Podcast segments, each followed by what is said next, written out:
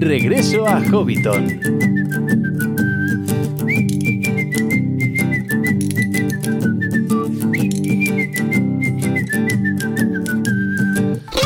Saludos amigos hobbits y pueblos libres de la Tierra Media y bienvenidos a Regreso a Hobbiton, el podcast de la Sociedad Tolkien Española.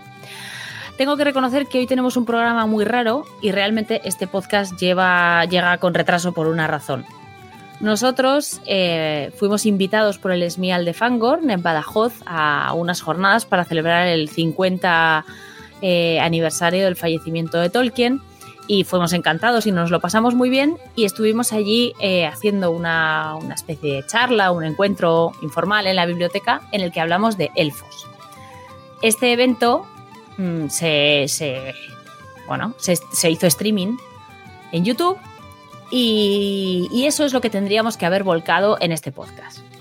Problema, el audio del streaming no es muy bueno. Se puede soportar en vídeo, desde luego si estabas en directo allí, muchísimo mejor, porque la charla estaba pensada para público y, de hecho tuvo muy buena acogida, pero no es suficiente calidad para podcast ni de lejos.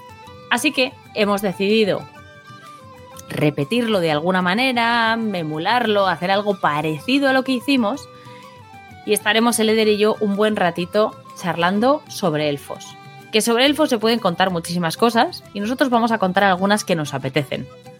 No es un programa completo sobre elfos, os van a faltar cosas. No intentamos aquí hacer un monográfico sobre la raza. Vamos a contar algunas cosas, esperamos que paséis un buen rato, entretenido y divertido. Y después nos acompañará eh, Leonor para hablarnos de una posible inspiración de Lucien Tinubiel, aparte de la que ya todos conocemos, que es por supuesto Edith la mujer de Tolkien. Pero hay otra posible inspiración para ese baile y Leonor estará con nosotros para contárnoslo. Después tendremos, por supuesto, las lecturas en la sala de los cuentos, la píldora bibliográfica. Y esperamos que os guste muchísimo y que os lo paséis también con nosotros, que se os pase el tiempo volando. Comenzamos.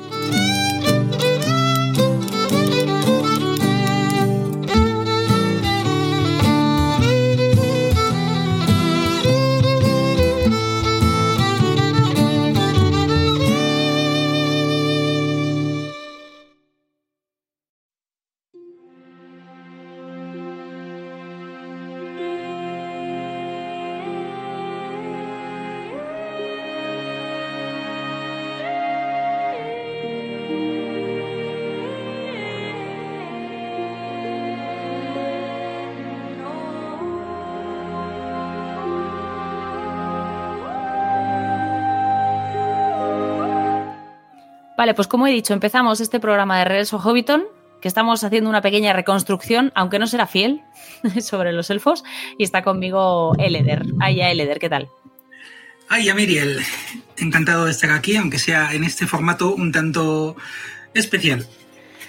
La verdad es que me siento, o sea, me encuentro un poco rara, porque hace mucho que no hacemos podcast puramente dicho, o sea, ni tú ni yo tenemos la cámara puesta, no estamos en directo, no tenemos público, es la primera vez en muchísimo tiempo que hacemos pues, pues eso, podcast puro, pero tengo que reconocer que me siento como si hubiese vuelto a, un hogar en el que me siento, en el que he estado muy cómoda durante mucho tiempo. No sé si a ti te pasa lo mismo. Una suerte de liberación, ¿no? Sí, sí, sobre todo por, la comodidad de poder grabar en pijama y que no pase nada, que eso eh, es una ventaja. O sea, todo, poco se habla de, de, lo que implica tener una cámara encendida. Ahora que no nos oye nadie. Ahora que no nos oye nadie. Bueno, pues vamos a hablar de elfos un poquito. ¿Te parece? Yo, ¿sabes qué es? De mis temas favoritos. Sí, pero, pero concretamente una, una, raza en especial, ¿no? O sea, algún día haremos un monográfico sobre los silvanos, solo, única y exclusivamente. Bueno, pero... no, de hecho debería llamarse todo lo que usted siempre quiso saber sobre los silvanos y nunca se atrevió a preguntar. Yo tenía por ahí una idea con, nuestra compañera Isilwen de haber montado una charla que se llamara, o sea, que, fuera un poco, pues eso, ¿no? Las, las cosas que, que se han, las mentiras que se han dicho sobre los elfos, venimos aquí a desmentirlas. Se iba, se iba a llamar Elfos, Mentiras y Cintas de Palantir. eh, parte de eso, parte de esas ideas que tenía en mi cabeza, reconozco que las he metido un poco en este, en este texto. Y esto no lo comenté en, en Fangor precisamente porque era un dato biográfico quizás un poco fuera de lugar para ese entorno. Y mira, lo puedo comentar aquí eh, en, la, en este entorno más improvisado del podcast. En esta reconstrucción, genial. Pues nada, eh, elfos, los primeros nacidos, los primogénitos, el ojito derecho de Eru Ilúvatar, y esto no se puede negar. Siempre decimos que en las películas se nota que a Peter Jackson le gustaban mucho los elfos. Yo creo que a Tolkien también. Eh, seguramente porque también este concepto de elfo lo inventa él, como quien dice. O sea, tenemos eh, de, la, de, la, misma mitología, ¿no? Tenemos, eh, se, puede separar, se separa por un lado el tipo de elfos que son como gnomos, traviesillos, juguetones, ¿no? Eh, que, son los elfos que, de hecho vemos en Harry Potter. Y luego tenemos esos otros elfos más elevados, eh, más como los elfos que enseña Shakespeare en El sueño de una noche de verano, pensamos en Titania, Oberón, bueno, todo eso. Y esos son los, los elfos de Tolkien, que no le gustaba mucho esa visión de los elfos como duendecillos y entonces quiso plasmar en, en su obra estos elfos distintos. Y de hecho marca una tendencia importante en, en la fantasía porque a partir de Tolkien, cada vez que estamos frente a un juego de rol, una novela o cualquier otro texto que no contenga dibujos y nos hablan de elfos, automáticamente en nuestra cabeza se imagina a gente alta y muy guapa y que lo hace todo muy bien. Sí, que es curioso porque el propio Tolkien empezó con los duendecillos que van de flor en flor, que cantan con liras. Bueno, las liras igual se quedaron. Ah, las liras igual sí, ¿no? Sí, los elfos diminutos, los primeros poemas de Tolkien, antes de que fuera dándole forma a su legendario, eh, mm. eran, eran este tipo de elfos victorianos, ¿no? Eh, Dimitra Fini me parece que Fimi creo que es quien habla bastante de cómo, de cómo estaban de moda ese tipo de elfos. Tolkien empieza por ahí, pero luego como que de repente reniega de todo ello y lo critica públicamente y llega a decir que preferiría que esos primeros poemas suyos nunca eh, volvieran a la luz. ¿Por qué no los quemó? Puede haber aprovechado él que los tenía. Pero ya estaban publicados en alguna revista universitaria. Ay, vaya, hombre, la huella digital llega hasta la época de Tolkien. Ah, es que scripta, ¿cómo es? Verba volant, scripta manent. Ah, sí, sí, sí, eso es. El hombre es dueño de sus pensamientos y esclavo de sus palabras. Pues sí, eh, pero bueno, pero es verdad que, ahora la, imagen de los elfos fantásticos que tenemos pues es esa. De hecho, creo que J.K. Rowling hace un esfuerzo importante por describir a Dobby en las novelas para que entiendas que es radicalmente distinto a los elfos a los que tú estás acostumbrado. O sea, creo que hace, eh, que hace mucho hincapié en la descripción para plantearte, eh, para plantearte algo que está completamente alejado de un Legolas, ¿no? O de un Finwë ya, ni te cuento. Pero bueno, el caso es que los elfos, estos elfos elevadísimos de Tolkien, eh, son los primeros nacidos y son los, los, primeros que abren los ojos en la Tierra Media. Se despiertan en la laguna del Cui vienen y la Tierra está completamente preparada para ellos, pero deshabitada, porque ya sabemos que Morgoth eh, está en ese momento, bueno, Melkor está en ese momento en la Tierra Media, los Valar se han marchado a Valinor, han, han hecho ahí su, su, su paraíso, su tierra prometida, y aunque, aunque están pendientes de los elfos porque saben que van a llegar, o sea, tienen como un ojillo puesto, realmente Ilúvatar no les ha dicho ni en qué momento ni dónde van a llegar. Y esto lo hace a propósito porque no quiere que los Valar interfieran en los asuntos de los elfos. O sea, quiere que gocen de absoluto libre albedrío. Y de hecho, Tolkien nos insinúa más de una vez y más de dos que seguramente por la intervención de los Valar, las cosas resultaron como resultaron. Cosa en la que yo estoy de acuerdo, porque realmente con mi última relectura del Silmarillion, y mira que me he leído veces ese libro, ¿eh? De verdad. Pero la última relectura ya mi perspectiva ha cambiado mucho. Sí, en, algún sitio, no sé si el propio Eru o el narrador comenta que la labor de los Valar era la de mantener Arda en un estado de paz, digamos, y de tranquilidad, como para que los elfos y luego los humanos pudieran desarrollarse. Pero como tú dices, efectivamente, no interferir en ellos. ¿Qué hacen los Valar en cuanto aparecen los elfos? Venid aquí con nosotros a Valinor. Totalmente.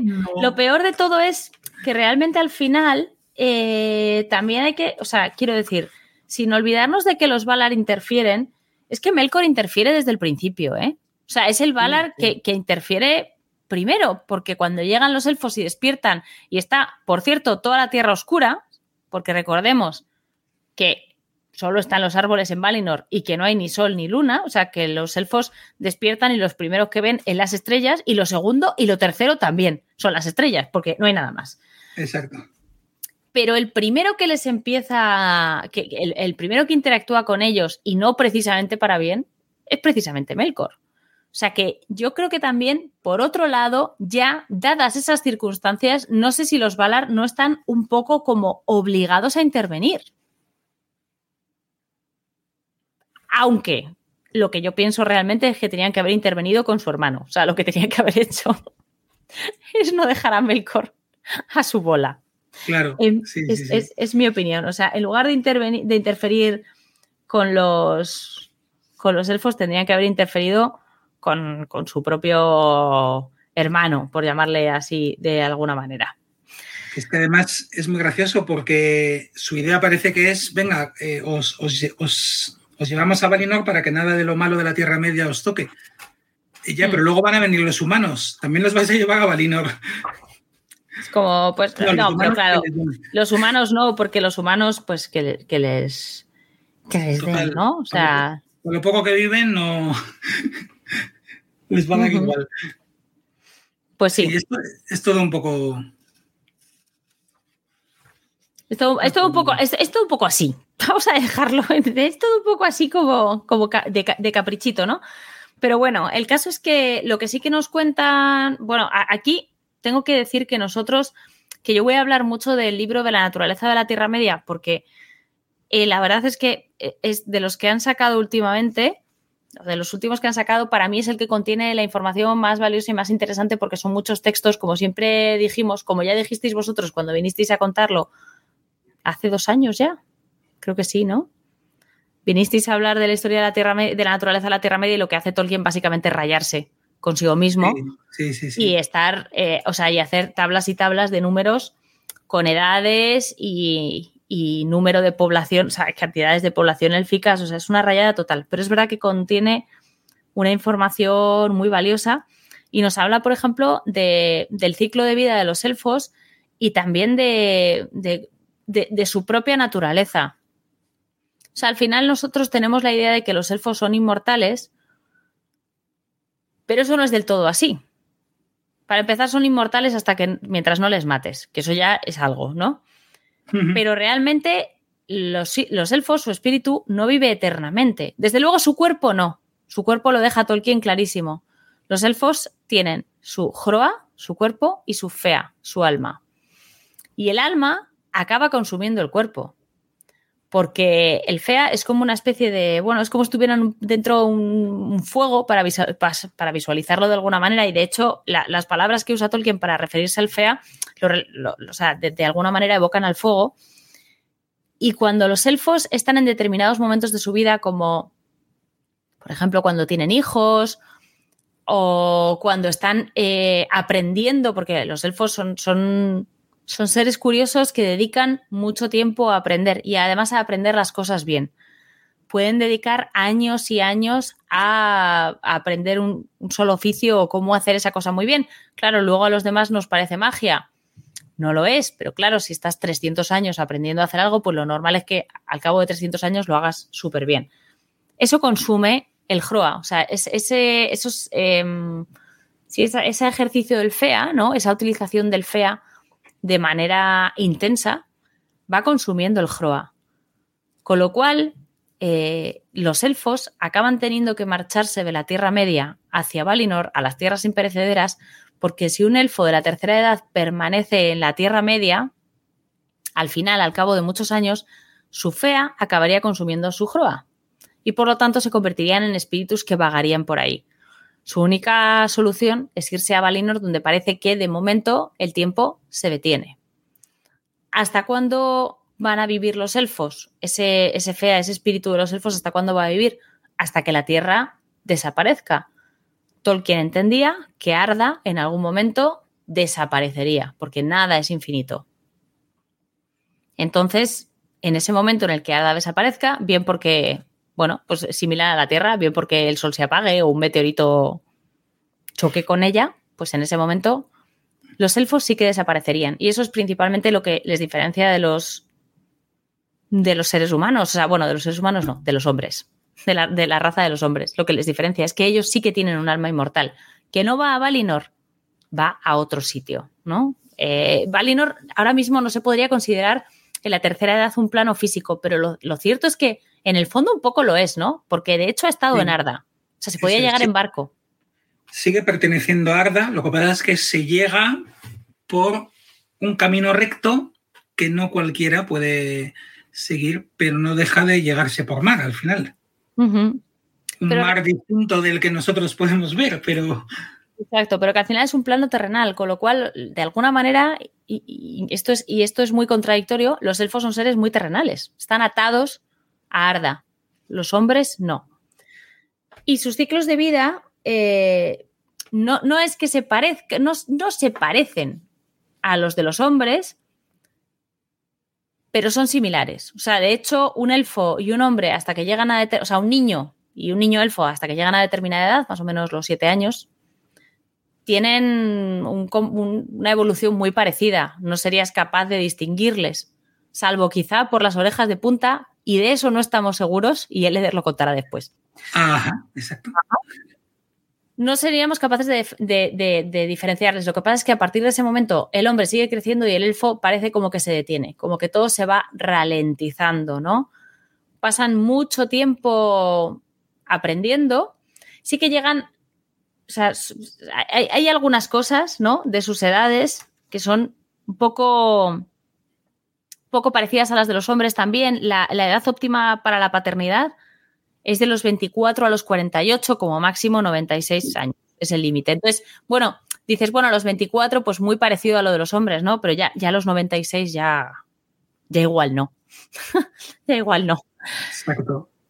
Eh, y, y, a partir de que, y ellos además al principio se concentran mucho en, encontrar a, su pareja, porque además los elfos, según nos cuenta Tolkien, se casan, se casan para siempre, para toda la vida, con su pareja que es como perfecta para ellos. O sea, es, muy difícil.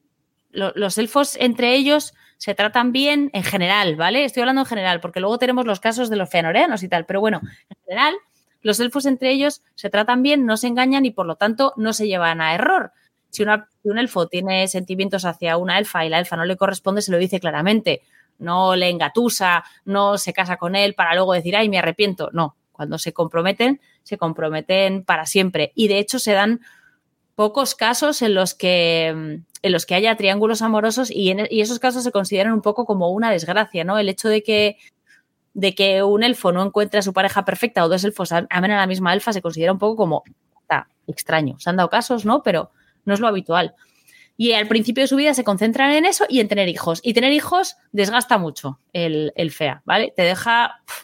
Y, el, o sea, quiero decir, requiere mucho fea y desgasta mucho el Hroa. Es agotador. Entonces. Me parece que no solo para los elfos. Me parece que no solo para los elfos, exacto. Sí, en eso también se parecen a los hombres. en eso también. El caso es que cuando terminan de tener hijos y cuando terminan la crianza, porque durante los primeros años de vida de sus retoños, ellos están muy presentes.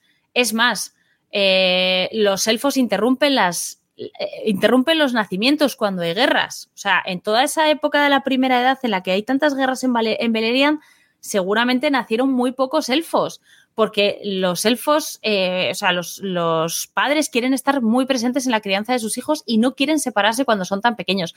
O sea, esto de, de Jurin de, mi mujer está embarazada y me voy a, luchar, o, o, tengo un niño, una niña pequeña y me voy a luchar igual, esto no. O sea, esto los elfos, no. no lo hacían. ellos tenían tiempo también para. Hombre, tú dirás. Tú dirás. Un humano no lo tengo ahora con 24, pues ya lo tendré con 98. Pues sí, claro que tenían tiempo para ajustar, hombre, muchísimo. Muchísimo, muchísimo, eso es verdad. O sea, quiero decir, contaban con una ventaja importante. Pero es verdad que intentan tener los hijos como el mismo periodo, los crían y luego ya es, y ahora me voy a dedicar a lo mío. Ahora ya tiempo para mí. Ahora me voy a dedicar a aprender esto, a mi oficio, a mis cosillas. Y de hecho, aunque hemos dicho que se casaban para siempre, en, el 99,9% de los casos, porque solo conocemos un caso en el que no fue para siempre, em, eh, no tienen por qué estar juntos permanentemente. O sea, las parejas de elfos muchas veces han estado separados. De hecho, el ejemplo de pareja élfica que tenemos, que son Galadriel y Celeborn, que son a los. Yo creo que es sobre la pareja sobre la que más ha escrito Tolkien y, y sobre los que más información tenemos. Es un matrimonio súper sano eh, en el que pasan temporadas separados y no pasa nada. O sea, y, tienen, tienen caminos, siguen caminos distintos, pero siguen juntos y se siguen queriendo mucho. Y cuando se vuelven a reencontrar después de, no sé, 50 años, pues es como si no hubiera pasado nada, ¿no? Y, así es, o sea, y había parejas que, vivían separadas muchísimo tiempo y, y, no pasaba nada y seguían, seguían estupendamente. O sea, ese matrimonio seguía adelante y era un matrimonio élfico normal, normal y corriente. Eso, por ejemplo, vemos que es una diferencia importante. O sea, es que al final tenemos, tenemos los ejemplos que tenemos, ¿no? Pero yo pienso en Galadriel y Celeborn y, pienso en Erendis y Aldarion y me doy cuenta, me doy cuenta de lo diferentes que son, pero también me doy cuenta de la diferencia que supone tener todo el tiempo del mundo o no. Porque claro, Sí, y eso que los, los numenoreanos para nuestra visión, digamos, tenían bastante tiempo también. Sí, sí. Pero, pero aún así. Aún así.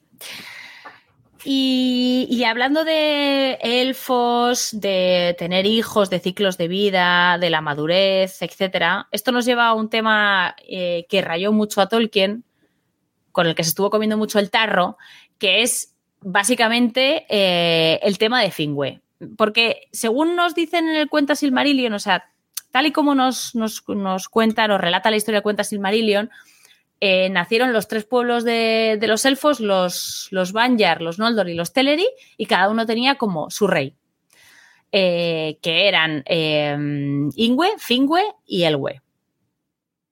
Que, bueno, pues ya está, ahí estaban. Y, parece que fueron ellos los primeros que aparecieron allí. O sea, de hecho, parece que que fueron los primeros que abrieron los ojos en la laguna del vienen. Claro, esto supone un problema para Tolkien cuando se para a analizar el ciclo de vida de los elfos, porque si, si Fingue nace eh, cuando en el, durante el despertar, ¿vale? Eso significa que tiene a Feanor muy mayor. Tendría que engendrar a Feanor con con 600 y pico años, me parece. O sea, muchísimo, muchísimos años. O sea, no encaja. Eh, no, encaja para Tolkien. Tendría 160 años, porque hay que tener en cuenta que Feanor tiene que nacer en Valinor. Necesita nacer en Valinor, porque eh, el nacimiento de Feanor va a llevar a su madre a un agotamiento tal que va a necesitar retirarse a los jardines de Lorien. Y después se acabará quedando en mandos. Esto hace que Fingüe se quede solo y que los Valar permitan, de manera súper excepcional y única en la historia, que contraiga matrimonio una segunda vez. Y de ese segundo matrimonio vendrán Fingolfin y Finarfin, y eso creará muchas tensiones en la familia y hará que Feanor sea como es, y que todos los acontecimientos se desarrollen como se desarrollan en el Silmarillion. Eh, claro, 160 mm, años es muchísimo, pero es que Feanor tiene que nacer en Valinor no puede nacer en la Tierra Media, porque si no nace en la Tierra Media, o sea, porque si nace, la, eh, si nace en la Tierra Media, todo el legendario que ha escrito se va a la porra, o sea, no le funciona nada de la historia, hay que cambiarlo todo. Eh, entonces, aquí Tolkien dice, bueno, posibles soluciones, ¿vale? Primero, pues los, esos primeros elfos que nacieron, que abrieron los ojos, se casaban y engendraban más tarde, alrededor de 200 años. ¿Por qué? Porque sí, porque me ha dado la gana. O sea, te quiero decir, es como, he decidido que los primeros engendraban más tarde. Pero claro, si los primeros engendran más tarde, Cuando llega Orome, hay cuatro gatos ahí. O sea, no hay un pueblo que llevarse, no hay cinco personas. Entonces, no funciona. Y no solo eso, es que además decidir de manera aleatoria que, bueno, estos con 200 años y el resto con 24, pues es raro. O sea, quiero decir, es un coherente y a Tolkien las incoherencias pues le gustan lo justito, ya lo sabemos. Opción B. Oye, que pospongan el matrimonio y engendrar hijos hasta que lleguen a Valinor, porque saben que en Valinor iban a estar mejor. Y dices, ya, pero ¿cómo sabía un elfo que llevaba a lo mejor en la Tierra Media cinco años que iba a estar mejor en Valinor si ni siquiera sabía que existía Valinor, no sabía que estaba Orome? O sea, sabían que ese sitio no estaba muy guay porque Melkor les hostigaba, pero no sabían que había una tierra mejor. Entonces, aguantar ahí sin casarte y sin tener hijos solo porque piensas que va a ser un sitio mejor cuando ese sitio ni, lo conoces, también era un poco ridículo. Y más aún, si se dice que Elwe y Olwe eran hermanos, pero Elwe es de los primeros que despierta, ¿cómo es que Olwe es su hermano? O sea, quiero decir, no hay esa, padre ninguno. esa yo creo que es la, primera pista que yo tuve de aquí hay algo que no. Aquí hay algo que no está cuadrando, porque ¿por qué Olwe es su hermano y Fingüe no? O sea, te quiero decir, ¿qué diferencia hay? La diferencia es ninguna. O sea, se parecían más, eran gemelos. Es que no, no, sé cómo decir. Pero, y, luego se dice que Kirdan es de la familia. Si es de la familia sin ser hermano, como poco será primo. Eso ya te pone dos generaciones por encima. Exacto, exacto. Entonces, no tenía sentido. Con lo cual Tolkien dice, vale, Fingüe, Ingüe y Elwe no pueden ser de esos primeros elfos que abrieron los ojos en la laguna del vienen No puede ser. Entonces, crea su, su, su, ¿cómo decirlo? ¿Cómo lo llama él? Su tradición acerca del despertar, ¿no? Las tradiciones de los Eldar acerca del despertar. Y esta es, la, es la historia que os voy a contar ahora y con esto cierro y dejo ya a Eleder con su parte que está muy chula. Eh, según la tradición de los elfos, cuando los, primeros elfos que abrieron los ojos en la laguna del Cui vienen y vieron las estrellas por primera vez fueron Imin, Tata y Enel. Y lo primero que hicieron fue despertar a sus esposas que estaban durmiendo al lado. O sea, sus mujeres ideales estaban. Es que qué fácil, ¿eh? LD. qué maravilla. O sea, tú te despiertas a la vida y aparte de, de, ser joven, porque tampoco eran bebés, aparte de ser joven, hermoso, lozano y poderosísimo, pues tienes una mujer al lado idéntica, o sea, maravillosa también. O sea, es que es todo facilidades esta gente, ¿eh? yo no digo nada, pero, pero todo, facilidades. Exacto. Entonces, bueno, eh, los seis se levantaron y decidieron, bueno, hablaron lo primero, porque fundamental en la raza de los elfos, hablar. Los Quendi, los que hablan con palabras, o sea, se dieron cuenta enseguida de que ellos tenían necesidad de hablar y ya no callaron hasta el final de los días. se fueron los seis a buscar más gente. Tenía que haber más gente como ellos. Y entonces empezaron a caminar y encontraron un grupo de 12 elfos. Y entonces Imin, que era el mayor, el primero, el que se consideraba el uno, decidió que iban a ser parte de su pueblo. Entonces, estos 12 elfos para mí, y yo seré su rey y, todos contentos. O sea, fenomenal, vale. Siguen caminando y se encuentran un grupo de 18 elfos, más numeroso que el anterior, y Tata dice, bueno, me toca a mí, soy el segundo, entonces me quedo con estos 18 elfos. Fantástico. Siguen por ahí vagando y entonces encuentran un grupo de 24 elfos. Como veis, los, grupos cada vez eran más grandes. Eh, y dicen el, pues nada, pues entonces estos para mí estos elfos, yo voy a ser su rey. Estupendo. Tenemos a Imin con 12 elfos, Tata con 18, en él con 24. Y siguen caminando y entonces encuentran un grupo de 36 elfos. Y ahí Imin dice, vale, no voy a ser el primero en elegir porque veo que estos, esta, esta gente está creciendo exponencialmente. Entonces me voy a esperar al último grupo que va a ser el, sub, el mega brutal, el de 300. Me lo quedo para mí. Entonces se lo cede a Tata y Tata dice, vale, pues me quedo con los 36, yo contento. Y tengo 54 elfos, qué felicidad. Vale como quien colecciona cromos, ¿eh? es una cosa coña. Además, es que tú despiertas ahí con gente y de repente llega un tipo y te dice, voy a ser tu rey, y tú, pues vale, pues sí, claro que sí. Bueno, en fin, siguen por ahí caminando y entonces encuentran 48 elfos. Y entonces Imin vuelve a decir, no, no, no, para vosotros esta morralla yo espero a mi grupo grande. Y entonces en él dice 48 para mí, yo tengo ya 72. Y siguen caminando y ya no hubo nadie más. O sea, ya está. No había más gente. O sea, no había más. Que estaba esperando para tener el megagrupo se quedó. Exacto. Que fueron los Banya. con 12 elfos. Y por eso los Banyar son el pueblo menos numeroso y más repipi, con mucha diferencia. Los Noldor son el pueblo de Tata, son 54, bueno, eran 54, empezaron siendo 54, y por supuesto el grupo prolífico y gigante de, de Enel, pues se convirtieron en los Teleri, ¿no? En el pueblo que sería más tarde de, Elwe. Y esa es la tradición del despertar de los elfos. Y me parece una historia maravillosísima, te lo juro, pero maravillosa. Eso es. El propio Tolkien comenta que probablemente, o bueno, que no está. Bueno, juega un poco con, el hecho de que sea más una leyenda pensada para. Porque además hay que recordar que Imin eh, es un nombre que viene de la palabra min, que significa uno, eh, tata de la palabra atta, que significa dos, y enel de la palabra nel, que significa tres.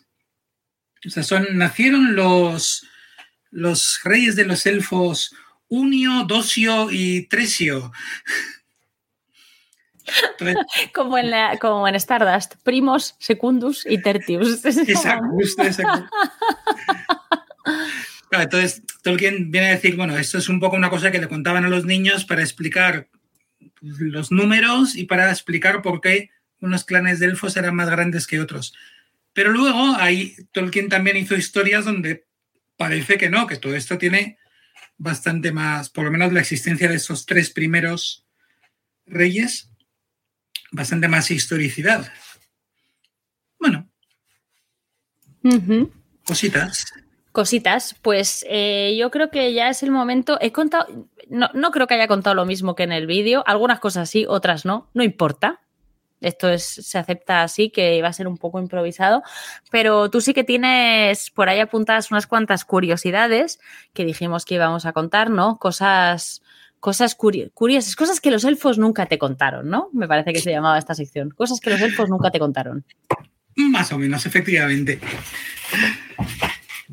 La idea, sí, a ver, la idea es cuando, cuando nos dijeron, no, pues venid a hablar de los elfos. Pues, hombre, podíamos hablar de lo típico, ¿no? Lo, que se ha dicho siempre, pues lo armonioso de su lenguaje, de su mística, de su espiritualidad, de su inefable y rotunda belleza. Bueno, estas cosas que nos, quiero decir que les eh, sí, em, caracterizan.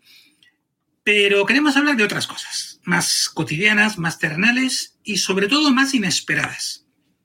Vamos a hablar de cosas de elfos, como por ejemplo, ¿cuántos de los oyentes del podcast son zurdos?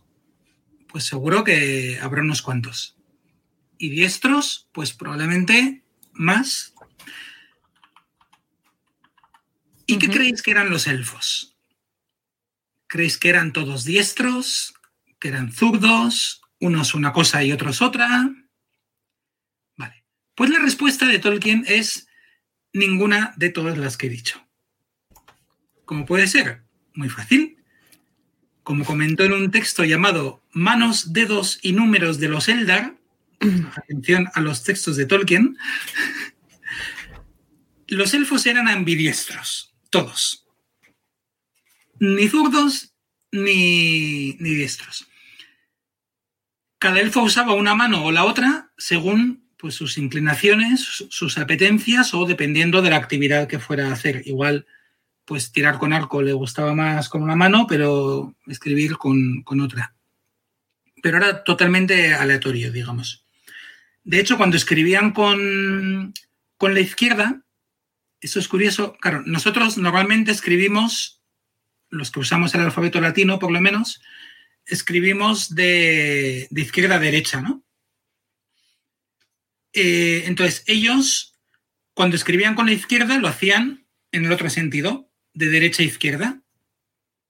Y cuando escribían con la derecha, pues lo hacían como nosotros, de, derecha, de, izquierda a derecha.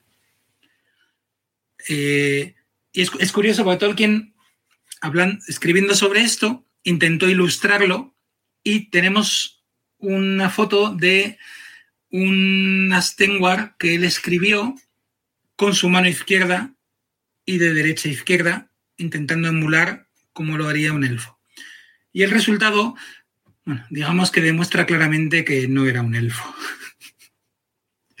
es bastante poco legible. vale, vale. No es como las Tenwar normales, que obviamente cualquiera las puede leer sin el más mínimo problema. Claro, por supuesto. Sobre todo si habéis ido a las clases del Fico de leer. Exacto.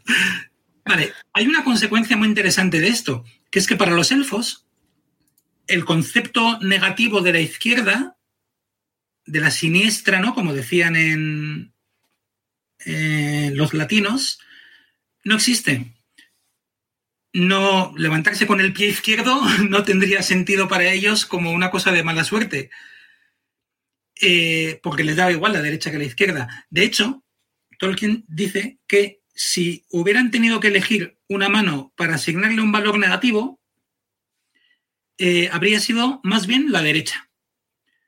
Dado que cuando uno mira al oeste, que obviamente es el sitio habitual al que mira un elfo, la mano derecha está señalando a Melkor, o sea, al norte, a Angban, Utumno, todas sus fortalezas. Y si mira hacia el norte, la izquierda está, está señalando hacia Aman, o sea que la izquierda sería más positiva. Ah, mira tú. O sea, en general no, no les daba igual una que otra, ¿eh? pero si, hubiera, si hubieran tenido que decir una para más positiva, sería la izquierda. Y esto lo sabemos, ¿por qué? Porque tenemos la siguiente frase. Eldar ataformaiti, epetai, y sharma uten ulkasimaryasen usie. Ankemo, ankemo cuerne kendele numenna, veseña, y sharma tentane melcorello. Arquemo formenna, tentanes amanna. Que como todos habéis entendido, no necesitamos traducirlo, Eleder, porque todos lo han entendido perfectamente. No, pero por si hubiera algún estudiante de intercambio que no haya estudiado por ejemplo, exacto. Eh, significa, literalmente, los elfos eran ambidiestros. Consecuentemente, la mano izquierda no era para ellos malvada en sus imaginaciones. Al contrario, porque si uno miraba hacia el oeste como era habitual, su mano izquierda señalaba lejos de Melkor, y si miraba al norte, señalaba hacia Aman. Sí, de Tolkien, como solemos decir, no hizo una palabra para mesa, pero hizo una palabra para ambidiestro. Es, alucinante, ¿eh? Y lo que me cuesta a mí es ambidiestro, ambidiestro. Es que me, me, lío siempre, es que pena. ya ves. Así que, pues mira, si tenéis algún amigo zurdo que le queréis convencer para leer a Tolkien, aquí tenéis un gran argumento. Y mm, continuando con minorías, ¿qué hay de los vegetarianos? También podemos convencerles a ellos diciéndoles que, los elfos son vegetarianos. esto es más complicado. La cuestión no está del todo cerrada sobre el hecho de si los elfos comían carne o si no. Es decir, hay un cierto debate abierto. Pero para mí las pruebas apuntan a que no, a que no eran vegetarianos. Por ejemplo, el vocabulario del cueña, la palabra para comida animal o sea, comida hecha de, animales, cuimamata, en contraste con la comida vegetal, que era lauquemata. Tenían dos palabras para carne en el sentido de comida, o sea, como en inglés meat, ¿no? Apsa y maxe. Tenían una palabra para la grasa, ludo, y para los lácteos, leche, ilin y queso, chur. Y más allá de la comida hay palabras para cazar, lazo o trampa, incluso para abrigo de piel. Vale. Sospechoso, como mínimo. Se podría decir, esperaban a que se murieran de viejos los animales y entonces. y luego utilizaban la grasita. no parece muy. Eh, pero bueno, eso es vocabulario. Se podría discutir. Y en los textos, pues, a ver, en una versión de la balada de los hijos de Hurin se dice que en la corte de Thingol carnes suculentas llenaban las mesas. ¿Qué pasa? En revisiones posteriores, Tolkien eliminó esta frase, pero eliminó muchas. ¿La eliminó a propósito? No se puede saber. En el Hobbit, en el Bosque Negro, los enanos y, Bilbo se vuelven locos al ver a los elfos y sobre todo al sentir el olor de las carnes asadas. Se ha dicho, no, pero esto era una alucinación olfativa que les generaron los elfos para... Venga, sí, las setas, no te digo. No, a ver, podrías, o sea, igual que eh. igual que vieron que vieron fuego, fueron corriendo y no había fuego y pues bueno, bueno, más cuando es que bueno, luego cuando Thranduil encierra a los enanos les da pan, carne y agua. También hay quien podría decir simplemente, como diría nuestro querido compañero Erundil, el Hobbit no ocurre en la Tierra Media, no se puede, no se puede usar de, como referencia. Pero bueno, ahí se podría decir, Thranduil da carne a los enanos porque sabe que los enanos sí comen carne, no porque la coma él.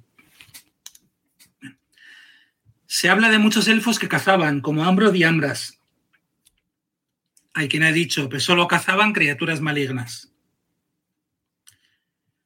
Hildor dice a la comunidad del anillo en Lorien que no se preocupen por el frío porque hay pieles y mantos de sobra. Pieles otra vez, ¿no? Y luego, ya el último... A ver, pero es verdad que en ningún... Voy a dar un último par de argumentos para los dos lados. Venga. Para un lado, es verdad que no hay ningún texto de Tolkien canónico, vamos a decir, si me perdonan la palabra, donde se describa a elfos comiendo carne sí eh, otras cosas. Sería un poco un argumento por defecto, ¿no? Tampoco se les eh, ve hacer pis. No, pero, pero ya. Te lo digo para que. se les ve comiendo fruta, ¿no? Entonces, bueno. Eh, y la otra cosa, que para mí es quizás lo más interesante, es que se habla explícitamente de, de que los Laikwendi los elfos que vivían en los siete ríos, en Osirian, esos sí eran vegetarianos, como luego lo fue Beren, que vivió con ellos. Pero si todos los elfos hubieran sido vegetarianos, ¿por qué se especifica que unos elfos lo eran? Para mí eso es lo que más me convence para pensar que no eran necesariamente vegetarianos. Eh, podría haberlos. Y eso sí, que desde luego, tratarían a su comida con el máximo respeto y reverencia. Claro que sí. Pero vamos, que tú y yo sabemos que el corte de Thranduil se servían torreznos. O sea, tú, eso tú y yo lo sabemos. Estoy segura 100%. Nuevamente las tradiciones silvanas. no lo sé. Yo, a mí lo de las pieles también me parece. Bueno, teniendo en cuenta que no había Shane en la Tierra Media, no había piel vegana, no había plástico, pues yo entiendo, entiendo que, que eran pieles de animal. Y si vas a usar la piel de un animal, pues hijo, ya que estás, te comes la carne, que por lo menos se aprovecha todo, ¿no? Es que si no, yo, por, por el aprovechamiento, básicamente. Pero bueno, que, que, oye, que cada uno puede pensar, si alguien quiere pensar que lo son, pues nada, pues ya está.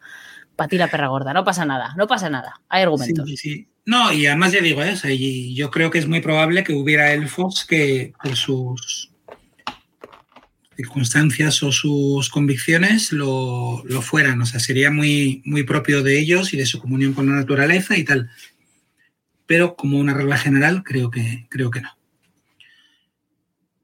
Una cosa que sí eran los elfos, pues telépatas.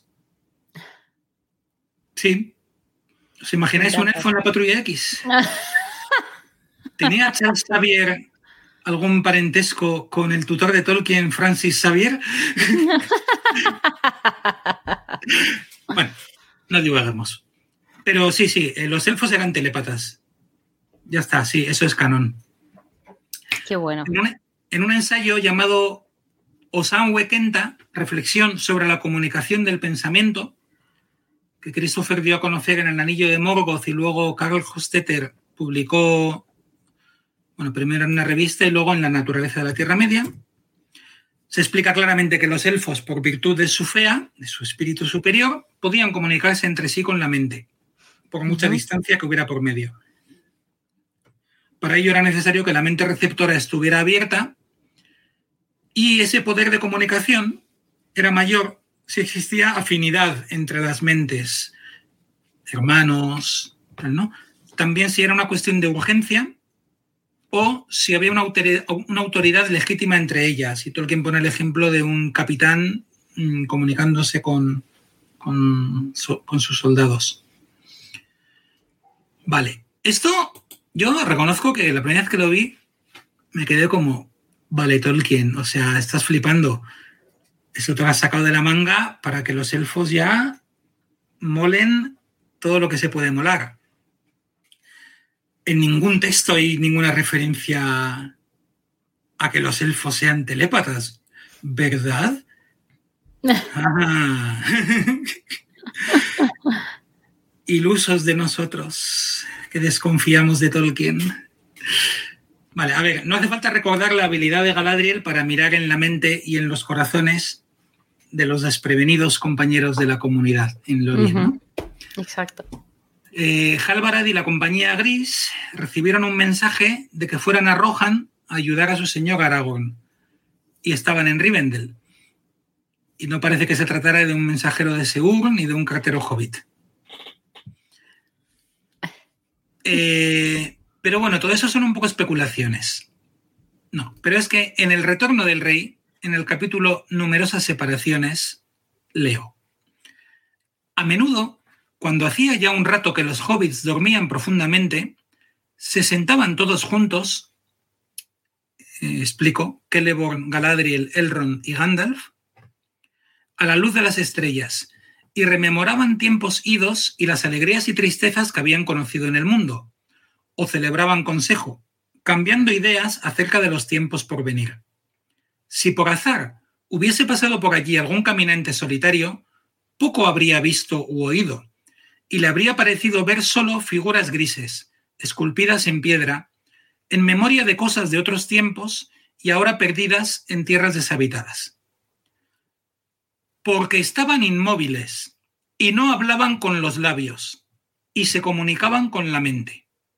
Solo los ojos brillantes se movían y se iluminaban a medida que los pensamientos iban y venían.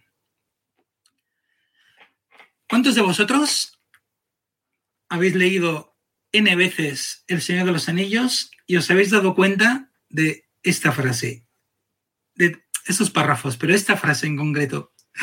Yo, hasta que no lo busqué, busqué referencias por internet, es que no me di cuenta de que esto está en el libro.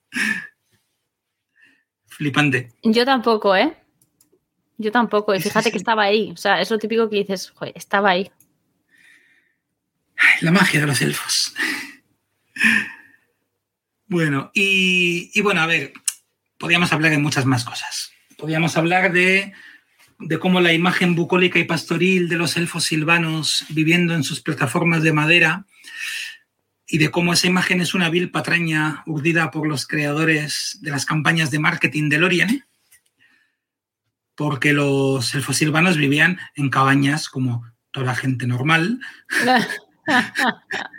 eh, eso de vivir en los árboles era únicamente costumbre en una zona de Lorien, desde luego no en el bosque, en el bosque negro, pero incluso en Lorien, solo en la zona de Kerin Amroth, a raíz de que Amroth cuyo nombre significa el trepador, uh -huh. se declaró a Nimrodel y vivieron en, una, en, un, en un Talan y a partir de ahí, pues en esa zona tenían esa costumbre, pero nada más. Eh, o podríamos hablar de cómo esa imagen de que los elfos son más altos que los humanos, que parece que también más o menos tenemos en la cabeza, pues tampoco es cierta. Si los Quendi de la primera edad podían llegar a medir dos metros, los numenoreanos superaban los dos metros de forma rutinaria. Uh -huh. Y yo qué sé, en la tercera edad, Aragorn y Boromir eran, eran más altos que Legolas. Oh, mira. Sí, sí, eso es, está también en el libro. Luego, por ejemplo.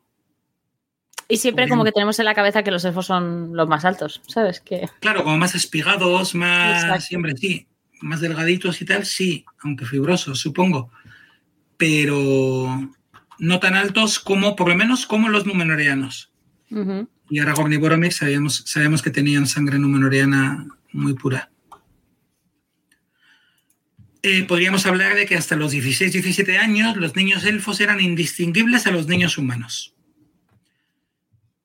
Eh, podríamos recordar que para Tolkien los elfos y las elfas, esto lo dice explícitamente, tenían exactamente las mismas capacidades y cualquiera podía realizar cualquier tipo de actividad.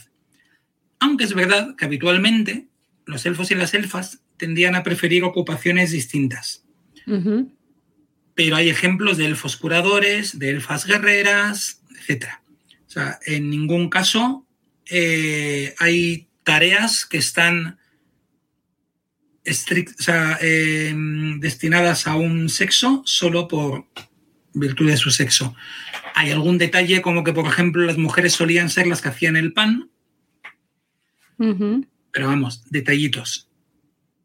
Eh, y Tolkien, ya digo, da mucha importancia a la idea de que cualquier elfo podía hacer igual de bien cualquier tarea igual que un elfo. Em, un tema muy curioso. En ningún pasaje de toda la obra dice Tolkien que los elfos tuvieran la piel blanca. Esto es muy curioso. En serio, nunca. Alguien podrá decir, no, pero yo he leído en los apéndices, sí, en los apéndices hay un pasaje en la que se dice, los elfos em, tenían, o sea, y su piel era blanca y no sé qué. Entonces, como, hombre, pues, ¿qué estás diciendo, L de Gaber? Ahí mismo lo dice, los elfos tenían la piel blanca. Bueno, pues Christopher Tolkien tuvo que aclarar que eso había sido un error de su padre porque el texto original del que él vio el, texto manuscrito decía los Noldor tienen la piel blanca. Porque de hecho el texto continúa, tienen la piel blanca y son morenos salvo los descendientes de la dorada casa de Finarfin. Y sabemos que la mayoría de los elfos no eran morenos. Claro. O sea, claramente esta descripción... ¿Cómo que la mayoría de los elfos no eran morenos? No, al revés, ¿no?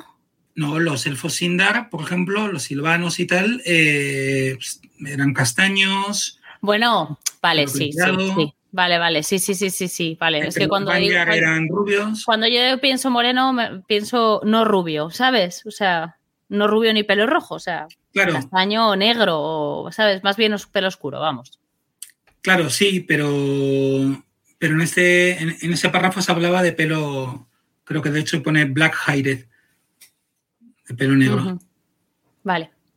Em, entonces, bueno, mm, curiosidades. Y por último, las orejas picudas.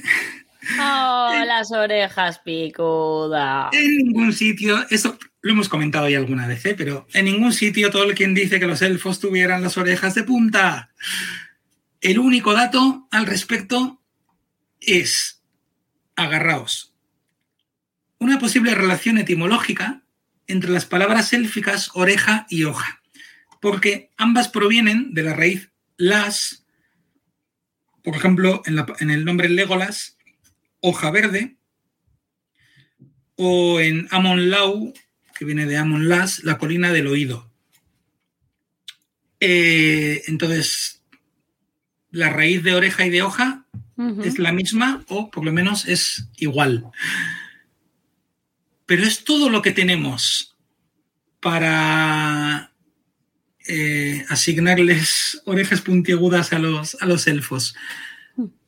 Tolkien nunca lo, nunca lo menciona. De los hobbits sí. De los hobbits dice ligeramente lancioradas, tampoco picudas ahí como, pues eso, ¿no? Como, como Dobby. Pero, pero bueno. Así que, bueno, y luego comentamos también en el, ya luego en el debate eh, que surgió en Fangorn, también se comentó sobre eh, la orientación sexual de los elfos. Se sabe que de cara al matrimonio, los que se decidían por el matrimonio, ese matrimonio siempre era heterosexual. Pero entre los elfos y las elfas existía una figura que era algo parecido a hermanos de sangre, hermanas de sangre, que venía a ser una amistad tan profunda que eh, prácticamente era tan importante como, eh, la relación, como la relación de pareja. Y, eran, y eso eran relaciones entre elfos masculinos y entre elfas femeninas. Eh, y esa es una figura de la que Tolkien habla, que está, que está ahí. Se podría tratar como una especie de amor platónico o como una especie de hermanos juramentados, ¿sabes? Tipo los hermanos de sangre. Bueno, pues ahí nuevamente se puede discutir, pero, pero es una figura bastante, bastante interesante y muchos podrían pensar, joder, pues Bilbo y Frodo, aunque no eran elfos, mm, parece que claramente, perdón, Frodo y Sam podían tener una relación de este, de este estilo. Y de hecho, eh, nuestra querida amiga Aisling, Laura Michel, eh, hablando de Beren, no, perdón, de Turin y Beleg, también comentó que es muy probable que para Beleg, Turin lo viera eh, bajo la luz de esta relación especial entre dos hombres que, que tenían los elfos y que Beleg de alguna forma lo interpretara, claro, al no ser elfo, lo interpretara de otra forma y eso diera lugar a eh, otra serie de malentendidos, digamos. Tiene un, tiene un hilo en, en, su tweet Marillion donde, lo, donde habla un poco de, de, este tema y la verdad es que es también una interpretación bastante interesante. Así que bueno, pues como digo, podríamos hablar de todo esto y de muchas más cosas. Pero yo creo que para, para lo que fue el debate allí y para lo que ha sido este, este ratito con vosotros, eh, es suficiente y así os quedáis con ganas de más para la próxima. Sí, y es cierto que lo plasma, plasma muy bien todo lo que se contó. Es cierto que se omite la parte de Harry Potter, pero también nos acompañó Paco Garrido para hablar de los elfos en Harry Potter. Evidentemente, pues esa parte no, no, está, pero yo creo que el grueso lo importante. Igual que algunas preguntas que nos hicieron allí que fueron interesantes, pero bueno, que en general yo creo que todo está. Y todo, to, no, o sea, está lo más importante, no está todo, ni tampoco estuvo todo en lo que contamos en Fangorn, así que... Sí, y quien fin, quiera puede ir todavía a YouTube a ver el... A verlo, por supuesto, o sea, podéis ir a verlo, pero bueno, que, que bien, esto, esto yo creo que, que ha estado bien este ratito hablando de los elfos. Se podrían encontrar muchas más cosas, como dice Eleder, así os quedáis con ganas de más y podéis recurrir a los libros que siempre están ahí. Así que nada, vamos a seguir con el resto del programa. Eleder, gracias por acompañarme y hasta pronto. Eh, un placer como siempre. Ten Narato, nos vemos enseguida.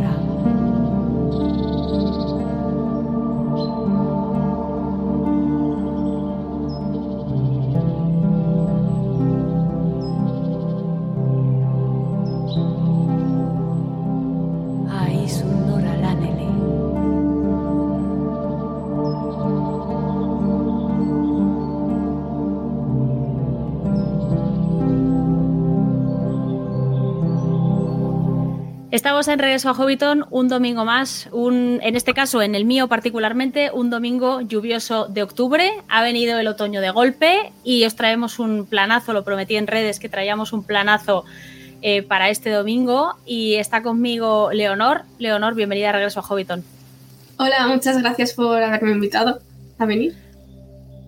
Encantados de tenerte. Tengo que decir para los que nos estáis viendo que, Leonor es eh, insultantemente joven para la cantidad de conocimientos que hay en esa cabecita. Eh, lleva en la sociedad Tolkien toda la vida, toda la vida y, sabe mucho el profesor. Y se ha lanzado a ya a hacer sus propios contenidos, a escribir sus propios. Bueno, no sé si has escrito algún artículo, pero desde luego yo he visto una conferencia tuya que es, eh, bueno, que, es por lo que te he invitado a este programa. Y en este caso vamos a hablar de Lucien o concretamente del baile de Lucien. Entonces, bueno, eh, de Lucien y de sus bailes se ha hablado mucho, es una, bueno, es un momento muy onírico de la obra de Tolkien del Silmarillion, es muy eh, canónico, todo el mundo recurre a él a menudo. Y aquí venimos a hablar de una posible inspiración aparte de las que ya conocemos y que mencionaremos ahora, una posible inspiración que Tolkien pudo haber tenido para escribir ese baile. Voy a lanzar ahora un disclaimer porque, porque el mundo de Tolkien es así, la gente se lo sabe todo muy bien, todo el mundo se lo ha leído todo y entonces eh, es muy fácil que, que alguien diga, no, pero eso no está... Bueno, vamos a dejar una cosa clara. No estamos intentando sentar cátedra, ni estamos diciendo que esto tenga que ser 100% así. Estamos diciendo que es una, que lo que vamos a contar es una posibilidad. No tenemos, de momento, porque nunca se sabe, no tenemos ningún papel de Tolkien en el que haya dicho esto es así y en esto me inspiré, pero creemos que es una posibilidad muy real dado el contexto eh, en el que se escribe Beren y Lucien. Vale. A partir de aquí, ya el que se quiera molestar es cosa suya. Nosotros vamos a hablar de Beren y Lucien. Entonces, Leonor, si te parece, como aunque todo el mundo, en, principio todo el mundo se conoce la historia bastante bien, pero puede haber gente que no. Eh, Regreso a Hobbiton tenemos todo tipo de oyentes y hay gente que nunca se ha leído el Silmarillion. Entonces, si te parece, vamos a contar, a repasar brevemente la historia de Beren y Lucien para situarnos. Vale, pues la historia de Beren y Lucien comienza con Beren, que acababa de salir de una batalla y tras la batalla de la llama súbita, que era esa batalla, y bueno, entra en el reino de Doriath y es capaz de atravesar eh, la cintura de Melian, que era como una especie de barrera que había impuesto Melian para que nadie pudiese entrar. Y bueno, allí entra y conoce a Lucien, que es la hija del rey Thingol y de Melian, mientras ella estaba ahí bailando en el bosque, en una pradera. Y bueno, Beren la vio y se enamoró perdidamente de ella al momento. Y poco después ella también se enamoró de él. Bueno, pasan un tiempo ahí de enamorados y entonces Lucien lleva a Beren ante su padre, el rey Thingol, pero este no consideraba que él fuera digno para ella, porque claro, ella era una elfa, Beren un hombre, no podía ser. Y la verdad no era digno. Así que, para deshacerse un poco de Beren y que se fuera por ahí, le, le mandó a una misión suicida a la que no pensaba que fuera capaz de volver.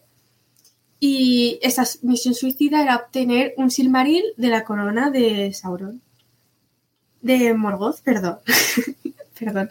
Eh, bueno, pues Beren se va hacia Angbad, que es la fortaleza de Morgoth.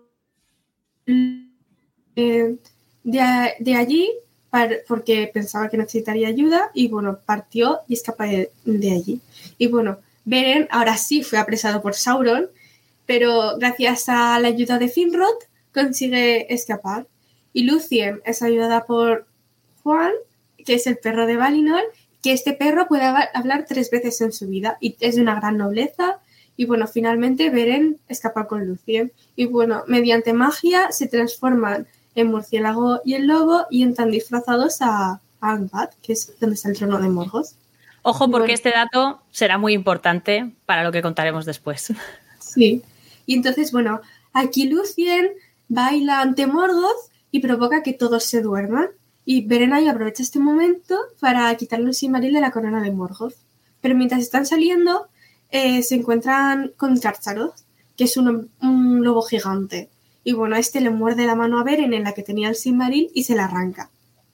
Claro, Karcharoth se volvió loco, corrió por ahí súper loco. Y bueno, llega a Doriath y entonces empiezan a cazarlo. Eh, mata a Beren y después mata a Juan, pero ahí este es capaz de matarlo a él de vuelta. Y entonces abren a Karcharoth y encuentran la mano de Beren con el Silmaril dentro. Y bueno, la historia sigue con que Lucien mantemando y le y le baila y consigue que le convence y Beren para que Beren vuelva de los muertos. Y bueno, viven felices juntos para siempre hasta que se mueren porque los dos se convierten en mortales. Estupendo. Vale, teniendo ya toda la historia completa, hay varios momentos en los que Lucien baila. El más icónico y el que más recuerda a la gente es el primer baile, que es cuando la conoce Beren, que es cuando la ve bailando en el bosque de Neldore. Y sabemos que esa, bueno, sabemos que la historia de Beren y Lucien eh, tiene una inspiración fuerte, muy arraigada en la propia vida de Tolkien. Claro, eh, el baile que estabas tú comentando fue el baile que bailó la mujer de Tolkien para él. Eh, de la mujer de Tolkien para él. Justo cuando él estaba, que bueno, se, acababan de casarse, sí, sí. Sí, que fue en 1917 en un claro lleno de flores de cicuta. Esto fue cerca de, Ross, en Yorkshire. Y bueno, ahí fue donde pasó esto y lo cuenta Tolkien en una carta, cómo pasó eso. Y es en la carta, esa carta es para su hijo, en la que dice, nunca llamé Luciana Edith, pero ella fue la fuente de la historia que con el tiempo se convirtió en la parte principal del Silmarillion. Esta es la carta 340. Bueno, y en esta misma carta es la carta en la que le dice a su hijo que quiere que ponga en su tumba los nombres de Beren y Lucien, porque no sé si para aportar información de cómo esto de verdad está inspirado en, la vida de ellos, en su tumba pone el nombre de su mujer y abajo Lucien y después el nombre de Tolkien y, abajo Beren, para ver como que sí que eran esto inspirada por él, además de que se puede ver cierta similitud en como Thingol les prohíbe la relación, les como hizo su tutor, el tutor de Tolkien, el padre Francis, al decirle a Tolkien que no podría ver a Edith hasta que él cumpliera 21 años. Una separación que ahí también se puede ver similitud.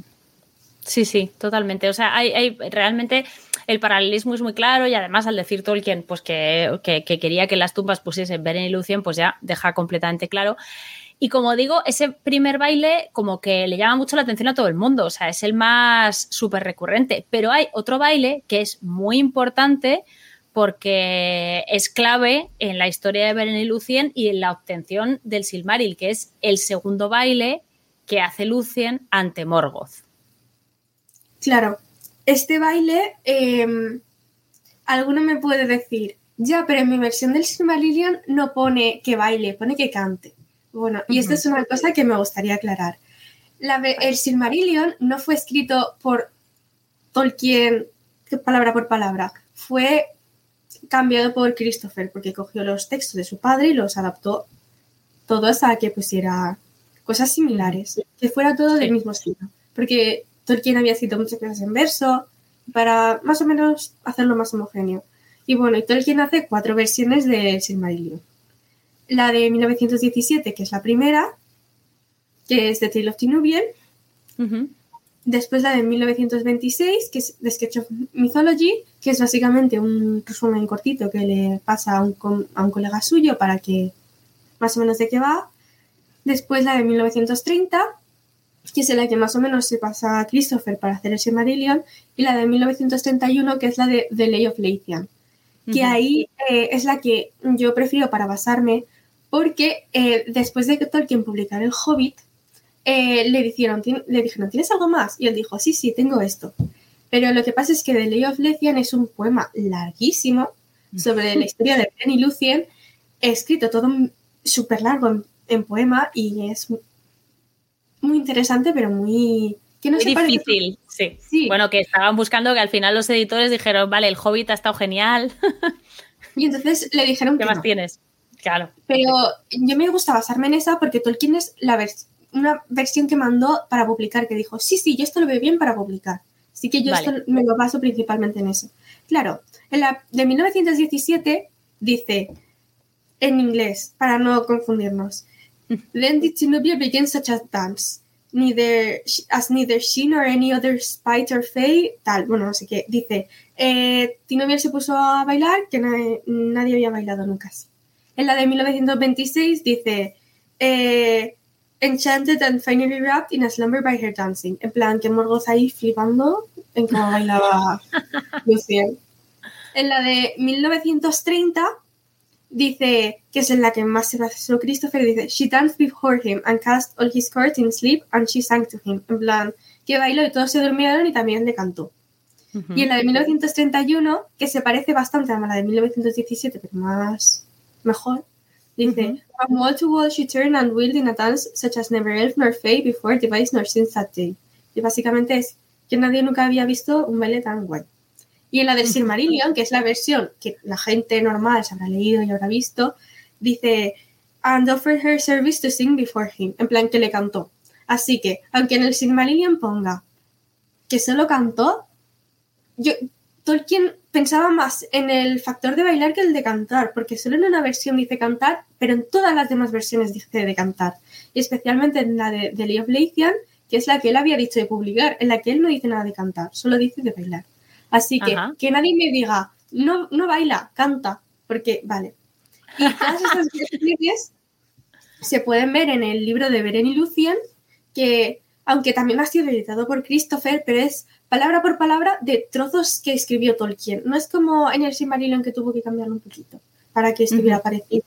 Es como no es to- todas enteras, son trocitos de cada una, pero palabra por palabra. Así que si Sí. queréis saber más sobre Beren y Lucien, ese libro está muy bien. Pero hay que tener Fíjate. Fíjate que se criticó, efectivamente, te iba a decir que se criticó mucho cuando salió Beren y Lucien, eh, porque la gente dijo, jopes, es, un refrito de textos, no ofrece nada nuevo. Bueno, es relativo, ¿no? Porque a mí tener todos los textos eh, juntos con todas sus versiones también me parece útil, principalmente para este tipo de análisis como el que estás haciendo tú, de, bueno, entonces Lucien cantó o bailó o hizo las dos cosas. Pues para eso sirve tener todos los textos recogidos. Pero es verdad que es un libro muy crítico y es cierto que no es, no es un cuento, o sea, no es una lectura que dices es un libro que empieza y termina y que me cuenta una historia, sino que son varias versiones de la misma. Pero es cierto que si queréis profundizar en la historia de Ben y Lucien, lo mejor es ese volumen, que además veo que lo tienes ahí al fondo de cabecera. Ah, ah, Ahí.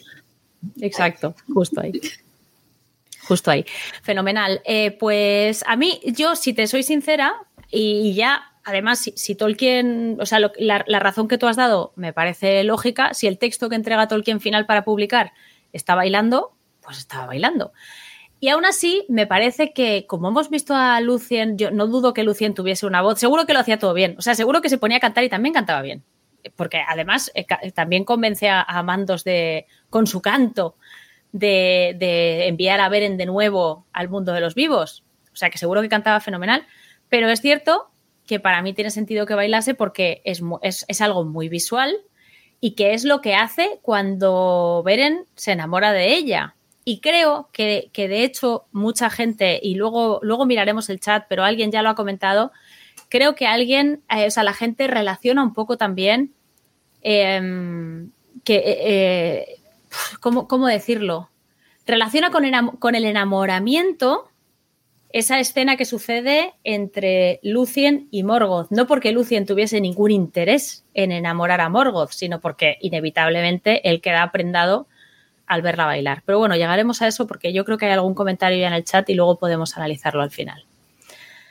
Bien, eh, en ese caso nos quedamos con el baile. Mm, por- ¿a- a- ¿Tú alguna vez te has preguntado por qué Christopher omite el baile en, la- en su edición del Silmarillion publicado? Pues probablemente lo haga para no hacer sombra al primer baile, en el baile en el que Beren se enamora de ella. Porque ese sí que es el baile en el que es como su madre que bailó para su padre. En plan, Vale. que probablemente lo hizo para, mira, solo hay un baile, que es este baile, el, el baile que este. No, mira, hay otro baile que pasó otra cosa. Probablemente lo hizo por eso, para no hacerle sombra. Pero puede ser por eso o puede ser porque también le dio la gana. Pero yo creo que fue porque para no hacerle sombra al primer baile. Tiene sentido también.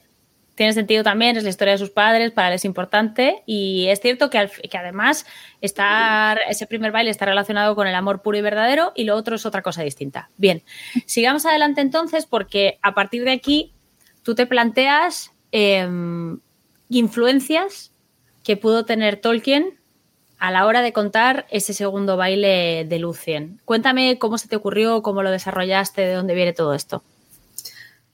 Bueno, pues eh, hay una carta en la que habla de una cosa que al verla, pues la carta se centra en otra cosa, pero tiene otra cosa después que sí que se, se nota que una cosa que la gente toma por alto, porque lo importante de otra carta es otro trozo. Pero, mira, lo cuento en vez de dar pistas con cosas. Venga, perfecto. Eh, bueno, hay una carta que hace Tolkien a los 12 años hacia Padre Francis, que es una carta que está encriptada, que a través de dibujitos, que no pone con palabras como hola, soy Tolkien, estoy enfadado contigo porque te has ido, que es básicamente lo que trata la carta. Pero lo hace con, dibujitos, en plan, en vez de poner, eh, eh, por ejemplo, you are too bad, en plan, eres muy malo, pone una O, una R, un 2, una abeja, una A y un 500. Claro, ¿eso qué significa? Pues you are too bad, porque es, bueno, se va traduciendo y es con dibujitos. Pero que lo haga Tolkien con 12 años me parece bestial, porque con 12 años tener la capacidad de escribir una carta pasarla a dibujitos y hacerlo ahí súper bien, pues me parece flipante. Mira, si te parece, voy a enseñar una, ¿vale? Vale. Porque están chulas, la verdad. Eh, y, creo además, me da un poco de pena porque creo que no hablamos de esto. Hace poco hicimos el programa de Tolkien como ilustrador y creo que no mencionamos estas cartas. Creo recordar que no y es una pena porque la verdad es que es un trabajazo. Aquí la tenéis. Una de ellas. Bueno, de hecho, que a lo mejor es esta, ¿no? No, es la parte de atrás de la carta. Ah, vale. Es, esta misma, pero la parte de atrás. la parte de atrás. Lo que es lo que he sacado yo. Bueno, ahí es lo que ahí está lo de George Bad. Y ahí lo del mapa de Francia la S es Francis. Ah, ¿vale? vale, sí. Bueno, pues esta carta los dibujos son lo bonito, pero lo que dice en la carta es la parte de atrás, lo que dice escrito con palabras. Que hay una parte de atrás que lo dice. Y bueno, y lo que pasa es que dice con palabras: There was an old priest named Francis. Había un viejo cura llamado Francis, who was not fond of chifongi dances, que no le gustaban los bailes chifongi. Eh, then he sat up too late and worried his plate, que estaba hasta tarde, y arranged this Frenchified Francis, haciendo estos bailes afrancesados. Y bueno, y lo que me sale la pista es de cuando dice lo de chifongi dances y Frenchified Francis, lo de chifongi dances, bailes chifongi y piruetas afrancesadas. Vale. Principalmente lo del chifongi. ¿Qué es el chifongi? Pues bueno, el chifongi viene del chifón. ¿Qué es el chifón? El chifón es una tela. Eh, es una tela muy liviana que ha sido que es elaborada con hilos crepe. Tradicionalmente se hacía con algodón o seda, pero ahora se hace mm, mm, no, eh, sí, sintético. Eh, bueno, esta tela. El crepe lo conozco bien porque se han hecho trajes, muchos, se han hecho muchos trajes de gala con crepe. muchos trajes de gala. bueno, esta tela es elástica y y translúcida. Y es muy así. Vaporosa, ¿no? O sea, es como. Bueno, y esta tela y esta. Sí, nos da la pista definitiva para saber los que eran Frenchified Chiffon y Tansis. Eh, unas, eh, una famosa bailarina eh, hizo unos bailes que estaban. que eran con esta tela y fueron muy famosos en, Francia. Y bueno, esta bailarina se llamaba Louis Fuller, que aunque nació en Estados Unidos, causó furor en París y en toda Europa. Y eran danzas serpentinas con efectos luminosos que creaba sobre sus vestidos y además ella usaba también compuestos químicos para producir efectos especiales de color sobre, sobre su ropa. Eh, y era muy... porque anteriormente estaban bailes más clásicos ya fue la primera que con el sifón lo que hacía era como bailes en las que movía la tela, hacía formas, colores, muy espectacular. Era más un espectáculo que un baile prácticamente. Y fue mm, mm, algo espectacular en su momento porque no había visto nada parecido. Y claro, y podemos ver que Tolkien sabía de esta bailarina, de esto, por lo que dice en la carta, porque él mismo lo escribe. Ajá. Así que, pues, él conocía esto. Y nos da pie, te da pie, a pensar, o sea, te dio pie a pensar en su momento de, oye, si esta era la bailarina hiperfamosa que en esa época hacía este tipo de bailes, que eran únicos, que solo ella los bailaba, que fue un éxito y se la conoció en toda Europa, y además Tolkien comenta en una carta lo de los bailes afrancesados con chifón, es evidente que tenía que conocer o haber visto en algún momento a esa mujer, sea donde sea y fuera como fuera, porque, bueno, pues porque es una, es una palabra muy específica para referirse a un baile muy concreto que hacía una persona muy concreta en esa época, ¿no? Sí, exactamente. Entonces tú defiendes que de alguna manera Tolkien pudo haberse inspirado también en ella para eh, idear el baile que hace Lucien, concretamente ante Morgoth o en general.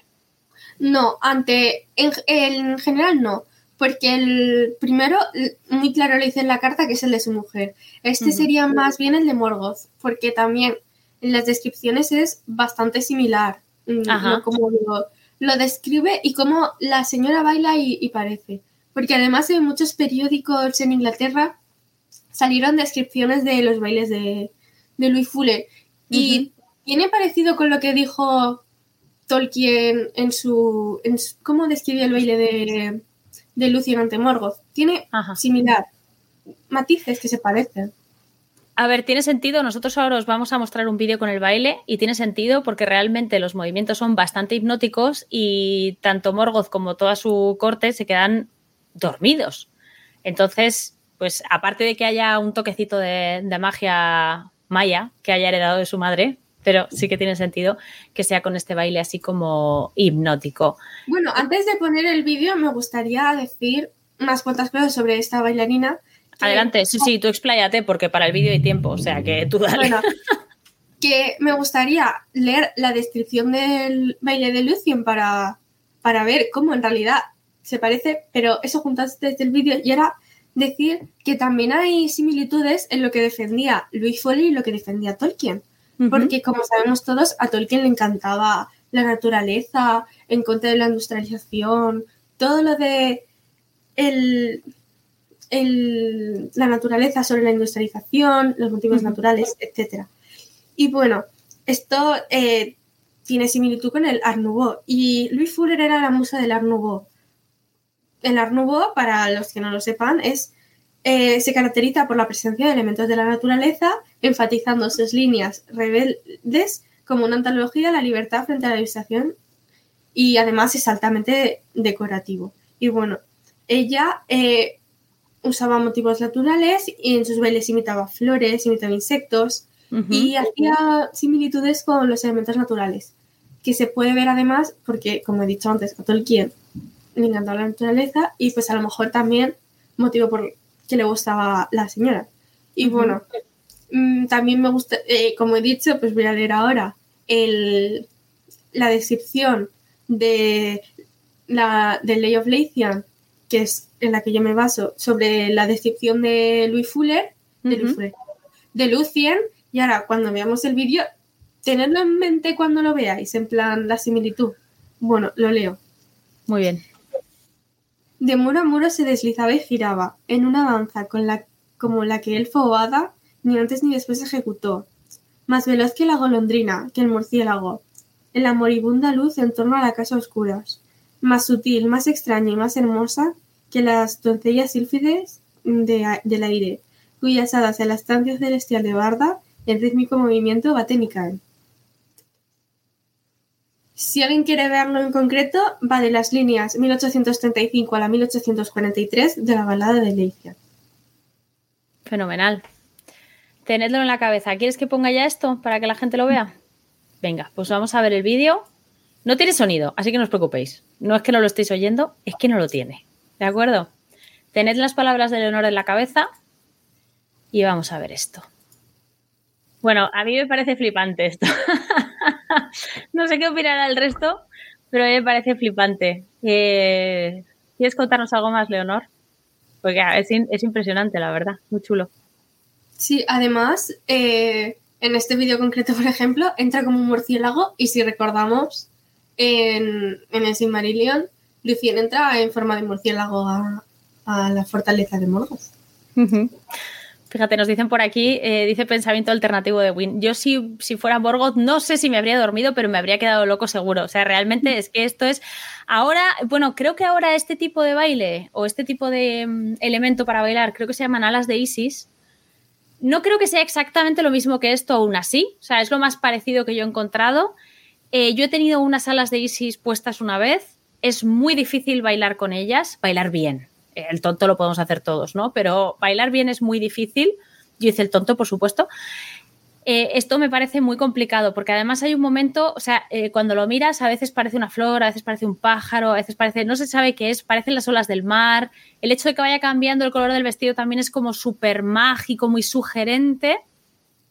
Pero hay mucha tela ahí, mucho más que en unas alas de Isis. O sea, es que todo el vestido se mueve. Y yo hay momentos en los que decía, ostras, qué, qué, fuerte que nos esté enredando, ¿no? Hay escenas muy potentes. Realmente no me extraña que toda Europa estuviese alucinando con eso, porque como tú dices, es más un espectáculo que un baile en sí. O sea, tiene más importancia los movimientos que hace la tela que, porque pasos de, baile tampoco hace muchos ni muy complejos, pero ya solo el manejo del, traje es impresionante, la verdad. Muy impresionante. ¿Tú crees, aquí te pregunto, porque lo han comentado por aquí, bueno, Laura Michel nos ha dicho que se parece a la bailarina rusa que hizo a Lucien en una obra de teatro que vio a principios de año, o sea que no debe ser la única que ha pensado que esto podía tener relación o sentido. Seguramente el director de escena de esta obra de teatro también lo ha pensado. O sea que no es, no es ninguna locura. Y de nuevo, no intentamos sentar cátedra, pero, eh, o sea, tirando el hilo, Leonor ha llegado hasta aquí y me parece que, que tiene tiene bastante sentido. Eh, mira, Inés nos dice, pero no dice específicamente el Silmarillion que despertó en Morgoth lujuria. La belleza la vio Beren, al que dejó sin habla durante meses, pero Morgoth vio otra cosa. Entonces, tú, eh, para ti en tu cabeza, también tiene vínculo, o sea, tiene esa relación el baile, el segundo baile de Lucien más con la lujuria que con otra cosa. A ver, sí, a ver, los bailes estaban orientados a cosas diferentes. El primer baile está orientado a está ella sola, tranquila en el bosque, bailando, en plan. Y el otro baile, eh, y entonces la ve Beren y se enamora de ella, en plan. Que no es lo mismo, porque en el otro baile estaba ahí como necesito el Silmaril, estoy en peligro de muerte, si lo hago mal. ¿Sabes? Que es distinto, porque en un baile es un baile bonito, un baile tranquilo, y el otro baile es me das asco, quiero robarte la corona. Ella misma, Inés, también dice eh, lo de cantar en vez de bailar es por la censura de la época. Y no sé si lo dice en serio o no lo dice en serio. Pero a mí me da la sensación de que es verdad que muchos bailes eh, han estado bueno, están relacionados con la sensualidad y creo que es posible que al padre Francis no le gustase, porque él dice en la carta que al padre Francis no le gustan estos bailes. ¿No? Lo dice específicamente en la carta, me parece. Bueno, eh, es que también lo de que no digan el Silmarillion que baila, el Silmarillion es de los años. Mm, mm, es ¿Mm? de los años 70. sí, o sea, tenía que haber mucha censura realmente. No creo que haya censura. En, en España tira que va, pero en, en, en, Inglaterra yo lo dudo mucho que fuera por la censura. Y el padre Francis eh, no estaba ya aquí, así que tampoco puede ser por lo que pusiera pensar. No, eso no, lo del padre Francis no, pero ¿crees que al principio cuando Tolkien dice en la carta que al padre Francis no le gustaban esos bailes, quizás sea porque, bueno, pues porque este tipo de bailarinas se relacionan con unos entornos y unos ambientes que quizá para el padre Francis no eran adecuados o, no? En la carta lo que dice, eh, dice que, pues no se puede saber, porque en la primera dice que was not fond of Tifongi dances, no le gustaban los bailes Tifongi, pero después decía arranging this Fried Francis, en plan, haciendo estos bailes afrancesados. Así que, vale. si no le gustaban, ¿por qué los hacía? Vale, entendido. Muy bien, muy bien, muy bien. no sé, Sí, yo ya es por hipotetizar, por, hipotetizar, pero vamos, que no, no, hace, no es necesario. Eh, pues a mí me convence bastante la historia. No, no, no, está escrito en piedra, pero a mí la verdad es que me convence bastante la historia y la verdad es que el vídeo me parece un hallazgo. ¿Te costó mucho conseguir el vídeo de Louis Fuller? Eh, estaba en YouTube. Mm. ¿Y tienen más de esta mujer? Eh, sí, creo que sí, pero este es el más chulo porque otros por ejemplo, no tienen color o, son, o son cortitos. Plan, que es una época en la que pues los vídeos no eran como ahora, que todo el mundo saca el móvil y hace un vídeo, ¿sabes? En esa época pues, era complicado, tenías que hacer cosas complicadas. Sí, que era con, que era con producción, sí, sí, que era con producción. Y, y entonces no hay tanto vídeos. Pero ahí sí que hay algunos, porque como fue tan espectacular la, en los bailes, pues sí que grabaron a la señora y más de una vez. Que eso para la época, pues es bastante importante. Sí, sí, sí, Hay una peli también, además, en las que hacen sobre la vida de. de, la. hay, también hay una película que se llama La bailarina, que no es muy. Eh, históricamente tal cual, pero sí que es muy bonita en la que hace mucho los bailes en los que hace Louis Fuller, que se parece mucho, y esta película se llama La bailarina. Así que no sé exactamente bailes de Louis Fuller, que se pueden encontrar en YouTube unos cuantos, pero eh, sí que se puede ver más o menos cómo eran esos bailes, cómo se bailaban. Y más o menos... ¿A ti particularmente te, te costó llegar, cuando estabas investigando y cuando estabas tirando el hilo, te costó llegar a Louis Fuller? O sea, cuando viste lo de los bailes, lo del chifón y los bailes afrancesados, ¿de ahí te costó llegar a Louis Fuller? ¿O era absolutamente evidente que tenía que ser esto y nada más? Claro, pero es que eh, los bailes de chifón afrancesados son muy concretos sobre Louis Fuller. Además, eh, yo esta teoría la saco de, Alex Lewis, que, que, fue el primero en sugerir la identidad de esta bailarina que junto a Elizabeth Curry eh, escribió el The Epic Realm of Tolkien. Y ahí identifica el baile de Lucien ante Morgoth con los bailes de la bailarina Louis Fuller, que fueron muy populares en París, en Europa en general, en el primer tercio del siglo XX. Eh, y eso, básicamente el Alex Lewis es el primero en relacionar, este, en relacionar Lucien con, con Louis Fuller. Pues muchacha, ¿qué te voy a decir? Me parece muy plausible, o sea, me parece una teoría muy sólida. o sea, quiero decir, de las más sólidas que yo he visto. Así que nada, eh, pues, pues hasta aquí nuestra exposición, porque realmente, o sea, esto era, era un, un snack muy cortito, no había tampoco, o sea, no, no, no hay que sacar mucho más de esto, pero yo creo que tal y como lo hemos explicado, se ha entendido bien colgaremos el enlace al vídeo de Louis Fuller por si alguien tiene interés en buscar más información. Y salvo que alguien más tenga una pregunta, pero yo creo que no, porque las han ido haciendo a medida que hemos hablado y las he ido contando yo aquí, las intervenciones interesantes, pues ya solo me queda agradecerte que hayas compartido este ratito con nosotros, que te hayas pasado por regreso a Hobbiton. Espero que hayas estado a gusto. Espero que te hayas pasado bien. Imagino que igual un poco nerviosa por ser la primera vez, pero no te preocupes, es normal, no le pasa a todo el, le pasa a todo el mundo. Así que nada, eh, ya con muchas ganas de, verte en otro escenario otra vez. A ver, no sé si ahora estás, no sé si ahora estás con algo o estás tan centrada en los estudios que no te da tiempo para nada más.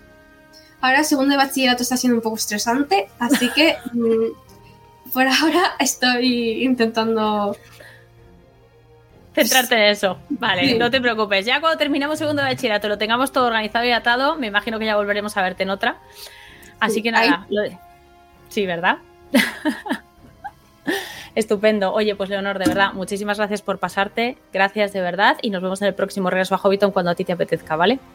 Vale, muchas gracias.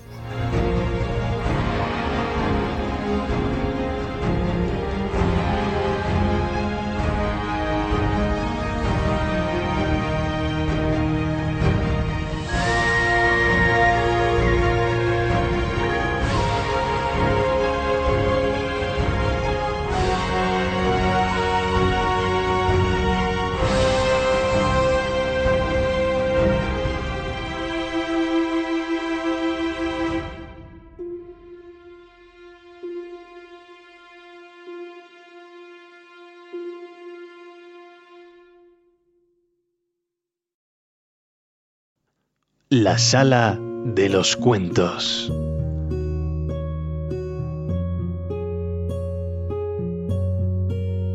El salón de la casa de Elrond estaba colmado de gente, elfos en su mayoría, aunque había unos pocos huéspedes de otra especie.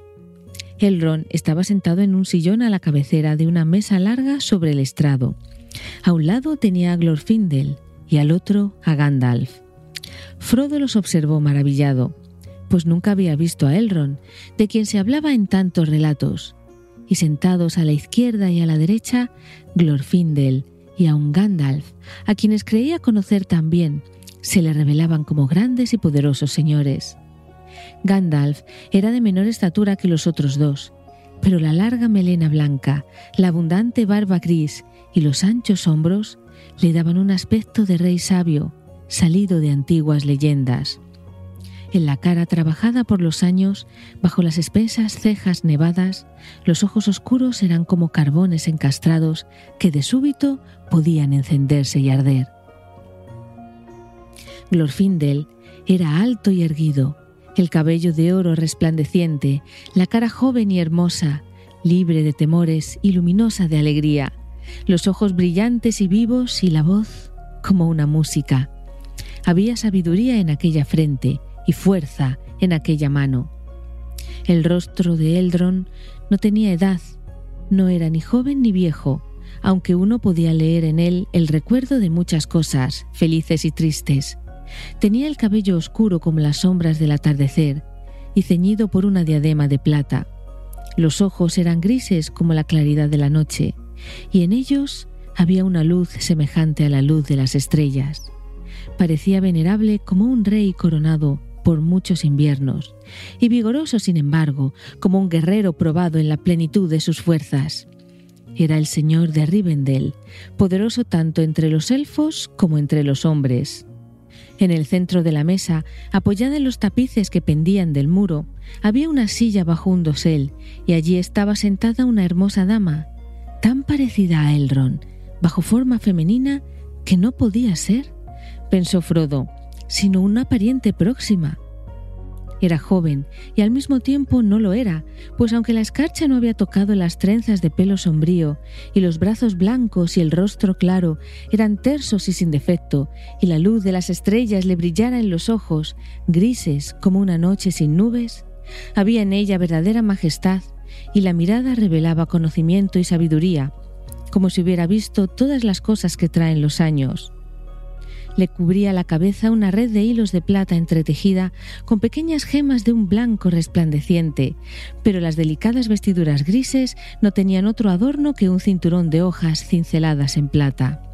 Así vio Frodo a Arwen, hija de Elrond, a quien pocos mortales habían visto hasta entonces, y de quien se decía que había traído de nuevo a la tierra la imagen viva de Lucien, y la llamaban Undomiel, pues era la estrella de la tarde para su pueblo había permanecido mucho tiempo en la tierra de la familia de la madre, en Lorien, más allá de las montañas, y había regresado hacía poco a Rivendell, a la casa del padre.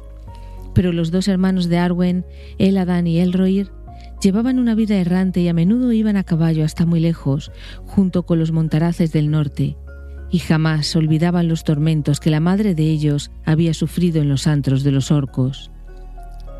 Frodo no había visto ni imaginado nunca belleza semejante en una criatura viviente, y el hecho de encontrarse sentado a la mesa de Elrond entre tanta gente alta y hermosa lo sorprendía y abrumaba a la vez. Aunque tenía una silla apropiada y contaba con el auxilio de varios almohadones, se sentía muy pequeño y bastante fuera de lugar. Pero esta impresión pasó rápidamente. La fiesta era alegre y la comida todo lo que un estómago hambriento pudiese desear. Pasó un tiempo antes que mirara de nuevo alrededor o se volviera hacia la gente vecina. Buscó primero a sus amigos. Sam había pedido que le permitieran atender a su amo, pero le respondieron que por esta vez él era invitado de honor. Frodo podía verlo ahora junto al estrado, sentado con Pippin y Merry a la cabecera de una mesa lateral. No alcanzó a ver a Trancos. A la derecha de Frodo estaba sentado un enano que parecía importante, ricamente vestido. La barba, muy larga y bifurcada, era blanca, casi tan blanca como el blanco de nieve de las ropas. Llevaba un cinturón de plata y una cadena de plata y diamantes le colgaba del cuello. Frodo dejó de comer para mirarlo. Bienvenido y feliz encuentro, dijo el enano volviéndose hacia él, y, levantándose del asiento, hizo una reverencia. Gloin, para servir a usted, dijo inclinándose todavía más. Frodo Bolsón, para servir a usted y a la familia de usted, dijo Frodo correctamente, levantándose sorprendido y desparramando los almohadones. ¿Me equivoco al pensar que es usted el Gloin? ¿Uno de los doce compañeros del gran Thorin escudo de roble? No se equivoca, dijo el enano, juntando los almohadones y ayudando cortésmente a Frodo a volver a la silla. Y yo no pregunto, pues ya me han dicho que es usted pariente y heredero de nuestro célebre amigo Bilbo. Permítame felicitarlo por su restablecimiento. Muchas gracias, dijo Frodo. Ha tenido usted aventuras muy extrañas, he oído, dijo Gloin. No alcanzo a imaginarme qué motivo pueden tener cuatro hobbits para emprender un viaje tan largo. Nada semejante había ocurrido desde que Bilbo estuvo con nosotros. Pero quizá yo no debiera hacer preguntas tan precisas, pues ni Elrond ni Gandalf parecen dispuestos a hablar del asunto. Pienso que no hablaremos de eso, al menos por ahora, dijo Frodo cortésmente. Entendía que, aun en la casa de Elrond, el anillo no era tema común de conversación, y de cualquier modo deseaba olvidar las dificultades pasadas por un tiempo. Pero yo también me pregunto, continuó, ¿qué traerá a un enano tan importante a tanta distancia de la montaña solitaria? Gloin lo miró. Si todavía no lo sabe, tampoco hablaremos de eso, me parece. El señor Elrond nos convocará a todos muy pronto, creo y oiremos entonces muchas cosas, pero hay todavía otras de las que se puede hablar.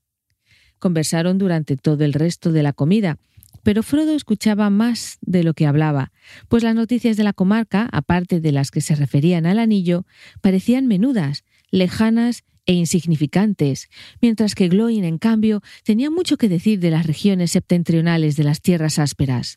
Frodo supo que Grimbeorn, el viejo, hijo de Beorn, era ahora el señor de muchos hombres vigorosos, y que ni orcos ni lobos se atrevían a entrar en su país, entre las montañas y el bosque negro.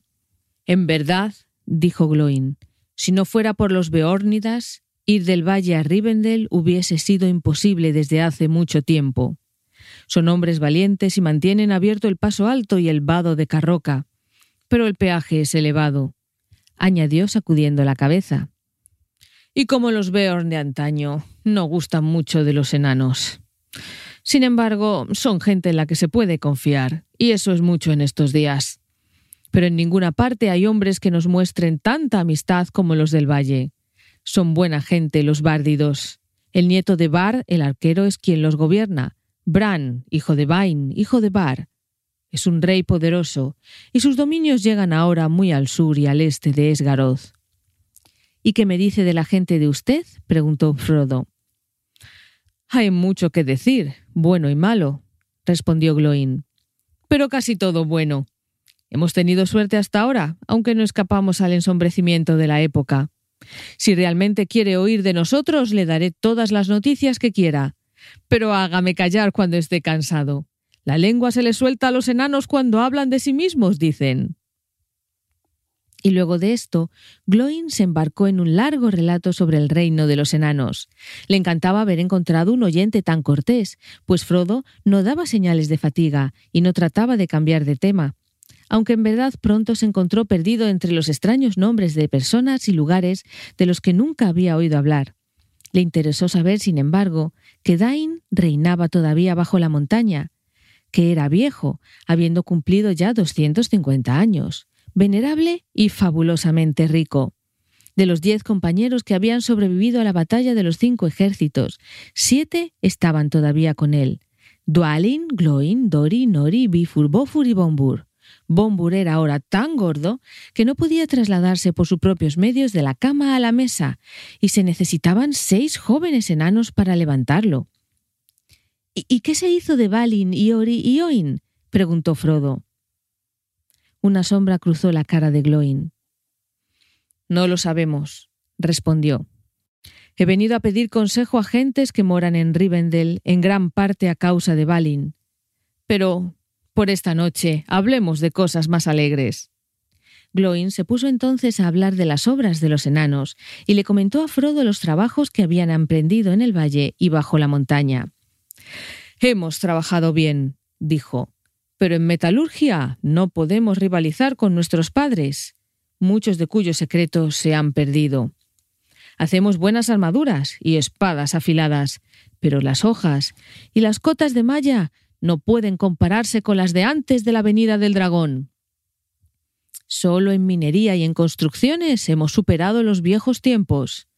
Tendría usted que ver los canales del valle, Frodo, y las montañas, y las fuentes, tendría usted que ver las calzadas de piedras de distintos colores, y las salas, y las calles subterráneas con arcos tallados como árboles, y las terrazas y torres que se alzan en las faldas de la montaña.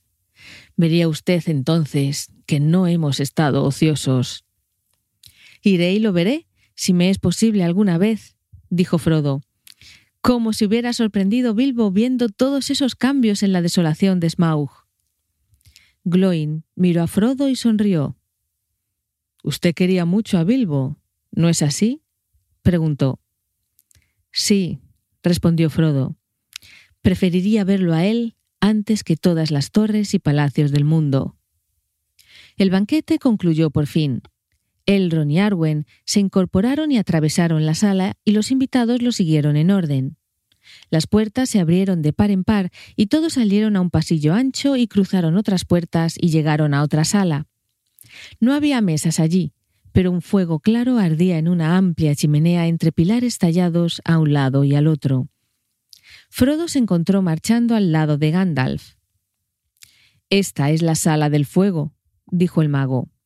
Escucharás aquí muchas canciones y relatos, si consigues mantenerte despierto pero fuera de las grandes ocasiones, la sala está siempre vacía y silenciosa, y solo vienen aquí quienes buscan tranquilidad y recogimiento. La chimenea está encendida todo el año, pero casi no hay otra luz. Mientras Elrond entraba e iba hacia el asiento preparado para él, unos trovadores elfos comenzaron a tocar una música suave. La sala se fue llenando lentamente y Frodo observó con deleite las muchas caras hermosas que se habían reunido allí. La luz dorada del fuego jugueteaba sobre las distintas facciones y relucía en los cabellos. De pronto vio, no muy lejos del extremo opuesto del fuego, una pequeña figura oscura sentada en un taburete, la espalda apoyada en una columna. Junto a él, en el suelo, un tazón y un poco de pan. Frodo se preguntó si el personaje estaría enfermo, si alguien podía enfermarse en Rivendell, y no habría podido asistir al festín. Parecía dormir, la cabeza inclinada sobre el pecho, y ocultaba la cara en un pliegue del manto negro. Elrond se adelantó y se quedó de pie junto a la silenciosa figura. Despierta, pequeño señor, dijo con una sonrisa. Enseguida se volvió hacia Frodo y le indicó que se acercara. He aquí llegada la hora que tanto has deseado, Frodo. He aquí un amigo que te ha faltado mucho tiempo. La figura oscura alzó la cabeza y se descubrió la cara. ¡Bilbo! gritó Frodo reconociéndolo de pronto y dando un salto hacia adelante. Hola, Frodo, mi muchacho, dijo Bilbo. Así que llegaste al fin. Esperaba que tuvieras éxito. Bueno, bueno. De modo que estos festejos son todos en tu honor, me han dicho. Espero que lo hayas pasado bien. ¿Por qué no estuviste presente? gritó Frodo. ¿Y por qué no me permitieron que te viera antes? Porque estabas dormido. Pero yo te vi bastante. He estado sentado a tu lado junto a Sam todos estos días. Pero en cuanto a la fiesta, ya no frecuento mucho esas cosas. Y tenía otra cosa que hacer. ¿Qué estabas haciendo? Bueno, estaba sentado aquí, meditando. Lo hago con frecuencia desde hace un tiempo, y este sitio es en general el más adecuado. Despierta, qué noticia, dijo Bilbo guiñándole un ojo a Elrond. Frodo alcanzó a ver un centelleo en el ojo de Bilbo y no advirtió ninguna señal de somnolencia. Despierta. No estaba dormido, señor Elrond. Si queréis saberlo, habéis venido todos demasiado pronto de la fiesta y me habéis perturbado mientras componía una canción. Me enredé en una línea o dos y estaba recomponiendo los versos, pero supongo que ahora ya no tienen remedio. Habéis cantado tanto que las ideas se me fueron de la cabeza. Tendré que recurrir a mi amigo el Dunadan para que me ayude. ¿Dónde está? Él ronrió. Lo encontraremos, dijo. Luego los dos os iréis a un rincón a acabar vuestra tarea y nosotros la oiremos y la juzgaremos antes que terminen los festejos. Se enviaron mensajeros en busca del amigo de Bilbo, aunque nadie sabía dónde estaba, ni por qué no había asistido al banquete. Mientras tanto, Frodo y Bilbo se sentaron y Sam se acercó rápidamente y se quedó junto a ellos. Frodo y Bilbo hablaron en voz baja, sin prestar atención a la alegría y a la música que estallaban en la sala de un extremo a otro. Bilbo no tenía mucho que decir de sí mismo.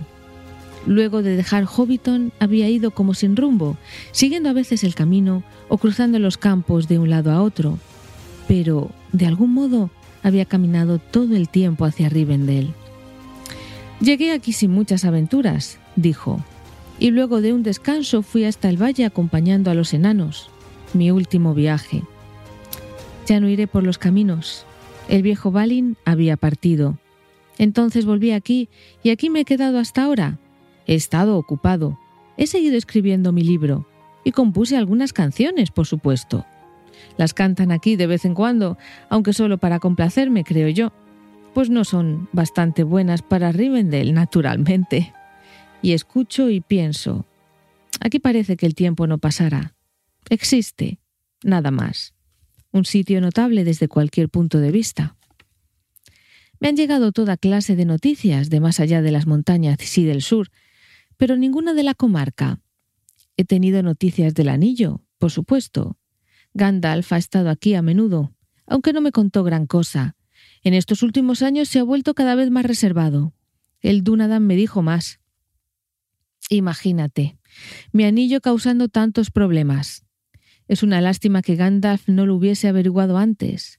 Yo mismo podía haberlo traído aquí hace mucho sin tantas dificultades. Pensé alguna vez en volver a buscarlo a Hobbiton, pero estoy poniéndome viejo, y ellos no me dejarían. Gandalf y Elrond, quiero decir. Parecen pensar que el enemigo revuelve cielo y tierra buscándome, y que me haría picadillo si me sorprendiera al descubierto. Y Gandalf dijo, Bilbo, el anillo ha pasado a otro. No sería bueno para ti ni para nadie si te entrometieras otra vez. Curiosa observación, digna de Gandalf. Pero me dijo que cuidaba de ti, de modo que no me preocupe. Me hace terriblemente feliz verte sano y salvo. Hizo una pausa y miró a Frodo como dudando. ¿Lo tienes aquí? preguntó en un murmullo. No me aguanto de curiosidad, ¿entiendes? Luego de todo lo que he oído. Me gustaría mucho echarle un vistazo. Sí, lo tengo aquí, respondió Frodo, sintiendo de pronto una rara resistencia. Tiene el mismo aspecto de siempre. Bueno, me gustaría verlo un momento. Nada más, dijo Bilbo. Mientras se vestía, Frodo había descubierto que le habían colgado al cuello el anillo y que la cadena era nueva, liviana y fuerte. Sacó lentamente el anillo. Bilbo extendió la mano, pero Frodo retiró enseguida el anillo. Descubrió con pena y asombro que ya no miraba a Bilbo, Parecía como si una sombra hubiese caído entre ellos, y detrás de esa sombra alcanzaba a ver una criatura menuda y arrugada, de rostro ávido y manos huesudas y temblorosas. Tuvo ganas de golpearla. La música y los cantos de alrededor se apagaron de algún modo, y hubo un silencio. Bilbo echó una rápida mirada a la cara de Frodo y se pasó una mano por los ojos. Ahora entiendo, dijo. Apártalo. Lo lamento. Lamento que te haya tocado esa carga. Lo lamento todo. ¿Las aventuras no terminan nunca? Supongo que no. Alguien tiene que llevar adelante la historia. Bueno, no puede evitarse. Me pregunto si valdrá la pena que termine mi libro. Pero no nos preocupemos por eso ahora. Veamos las noticias. Cuéntame de la comarca. Frodo ocultó el anillo, y la sombra pasó dejando apenas una hilacha de recuerdo. La luz y la música de Rivendell lo rodearon otra vez. Bilbo sonreía y reía, feliz. Todas las noticias que Frodo le daba de la comarca, ahora de cuando en cuando aumentadas y corregidas por Sam, le parecían del mayor interés, desde la tala de un arbolito hasta las travesuras del niño más pequeño de Hobbiton. Estaban tan absortos en los acontecimientos de las cuatro cuadernas que no advirtieron la llegada de un hombre vestido de verde oscuro. Durante algunos minutos se quedó mirándolos con una sonrisa. De pronto, Bilbo alzó los ojos. ¡Ah! Al fin llegaste, Dunadan, exclamó. ¡Trancos! dijo Frodo. Parece que tienes muchos nombres. Bueno, Trancos nunca lo había oído hasta ahora, dijo Bilbo. ¿Por qué lo llamas así? Así me llaman en Bri, dijo Trancos riéndose, y así fui presentado. ¿Y por qué lo llamas tú Dunadan? preguntó Frodo. El Dunadan, dijo Bilbo. Así lo llaman aquí a menudo. Pensé que conocías bastante élfico como para entender Dun Adán, hombre del oeste, Numeronean. Pero no es el momento de lecciones. Se volvió hacia Trancos. ¿Dónde has estado, amigo mío? ¿Por qué no asististe al festín? La dama Arwen estaba presente. Trancos miró gravemente a Bilbo. Lo sé, dijo, pero a menudo tengo que dejar la alegría a un lado. Adán y Elroy han vuelto inesperadamente de las tierras ásperas y traían noticias que yo quería oír enseguida. Bueno, querido compañero, dijo Bilbo, ahora que oíste las noticias, ¿puedes dedicarme un momento? Necesito tu ayuda en algo urgente. Elrond dice que mi canción tiene que estar terminada antes de la noche y me encuentro en un atolladero. Vayamos a un rincón a darle un último toque. Tranco sonrió. Vamos, dijo, házmela escuchar.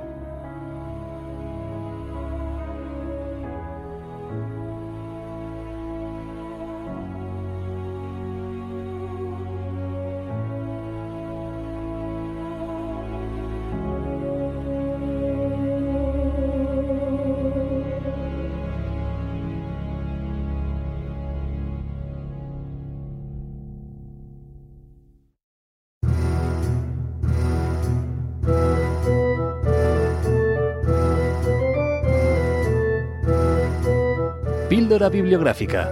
Una visita a la biblioteca de regreso a Hobbiton.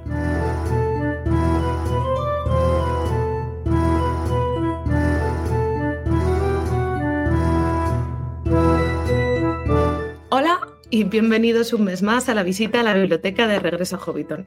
Lo primero que quiero hacer es a los que me estáis viendo, los que me estáis oyendo, da igual, eh, es pediros disculpas porque he tenido que retrasarme un poquitillo, pero bueno, lo importante es que estamos aquí al, fin, al final de todo. Bueno, vengo a hablar de este libro que me habéis pedido un montón. Es La caída de Númenor, The Fall of Númenor en inglés. Yo tengo la edición inglesa. Eh, es verdad que tengo que decir que en castellano puede causar un poquito de confusión, ¿no? Porque La caída de Númenor es el título que se utilizó también para uno de los libros de historia de la Tierra Media. Pero tengo que decir que eso fue una decisión de Minotauro, es decir, en la versión inglesa no existe The Fall of Numenor.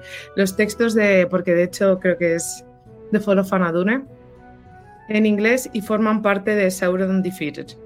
Con lo cual fue algo que hizo Minotauro y entonces ahora pues no sé qué pasará cuando, cuando por fin decidan reeditar Historia de la Tierra Media, si lo seguirán llamando la caída de Númenor o si dejarán solo este ejemplo.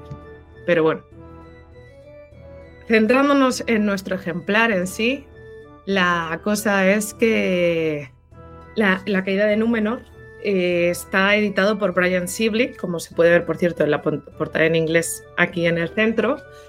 En la portada en castellano, en la primera de todas, no se ve el nombre de Brian Sibley. Creo que es algo que han corregido en el futuro.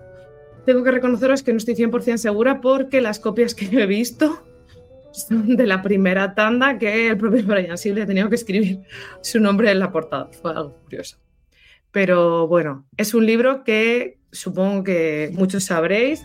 Fue publicado el 15 de noviembre de 2022 en inglés por HarperCollins y en castellano salió este año, el 28 de junio de 2023.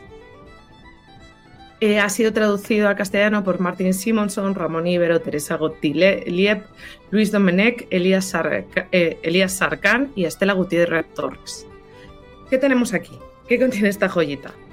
Para ver si merece la pena o no. Bueno, lo primero de todo, como podéis ver, eh, la ilustración es de Alan Lee. Y entonces, ¿qué tenemos? Tenemos 10 ilustraciones maravillosas, pero maravillosas y a todo color, de, hechas por Alan Lee, especialmente para este libro. Algunas como esta, es que, es que son una gloria de ver, de verdad. O sea, los colores, los detalles, bueno, pues es Alan Lee en toda, en toda su ex, en su máxima exponente y es una gloria. Voy a enseñaros una de las de mis favoritas, quizás porque, porque soy así es, es una de, de Galadriel con, con, los enanos, a ver si la encuentro. Disculpadme. Bueno, si no, da igual, buscáis la ilustración de Galadriel con los enanos. También está lleno de bocetos a lápiz, y esto de verdad está lleno de diferentes bocetos a lápiz preciosos hechos por Alan Lee. Eh, se trata de. ¿Qué contiene? Al margen de tener unas ilustraciones preciosas, y de tener además esos pequeños bocetillos de Alan Lee, pues tenemos la segunda edad. Brian Sibley nos contó en, las jornadas de Santiago que a él le gustaba muchas veces, pues cuando contaba una historia, como tener como un principio y un final, ¿no? Hacer un, un seguimiento. Y eso se nota y se recoge en este libro. Tienes a todos aquellos que nos gusta la segunda edad, que nos gusta Númenor, pero englobo toda la segunda edad porque de verdad lo recoge todo él utiliza como índice el, digamos, lo que sería el, la, Mira, os lo voy a enseñar además para los que me estáis viendo. La, tabla de contenidos es directamente los años, la cuenta de los años de la segunda edad que utiliza Tolkien. Y entonces, con esa cuenta de los años, va cogiendo y pone uno, tal cosa, en el año uno pasa esto, y te cuenta, te cuenta. Y se nutre de todos los libros de Tolkien que hagan referencia a algún momento de la segunda edad. Utiliza, pues evidentemente, la naturaleza de la Tierra Media, el Silmarillion, los cuentos inconclusos, los pueblos de la Tierra Media y textos incluso que no mete, pero los menciona. Y en las anotaciones, porque tiene muchísimas anotaciones, de verdad, eh, infinidad. Os voy a enseñar por aquí, pues algunas, ¿no? O sea, muy extensas, explicando de dónde sale cada una de las referencias que estamos leyendo pues por ejemplo eh, te, cuenta cosas que puedan faltar. Habla, por ejemplo, a mí se me quedó muy grabado porque hay un texto que me gusta mucho de los pueblos de la Tierra Media, que es, el, es sobre, se llama Tar el Mar, es sobre uno, un joven que vive en las costas de la Tierra Media y ve la llegada de los numenoreanos, ¿no? A, su pueblo. Esa historia me parece fascinante. Pues él la menciona y menciona unos párrafos para hacerte entender mejor cómo era la conquista por parte de Númenor.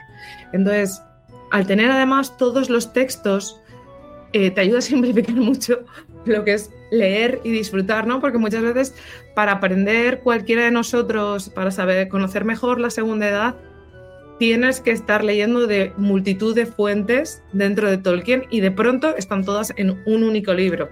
Entonces, es verdad que si lo tienes todo, pues igual no te haría falta tener este libro, pero tengo que reconocer que yo, como amante de la segunda edad, lo he disfrutado como una niña y eso que hay textos, pues que me he leído mucho, pues por ejemplo la historia del Dario Gerendis, pero está muy bien porque además te los va dividiendo, ¿no? En plan de con el año de el...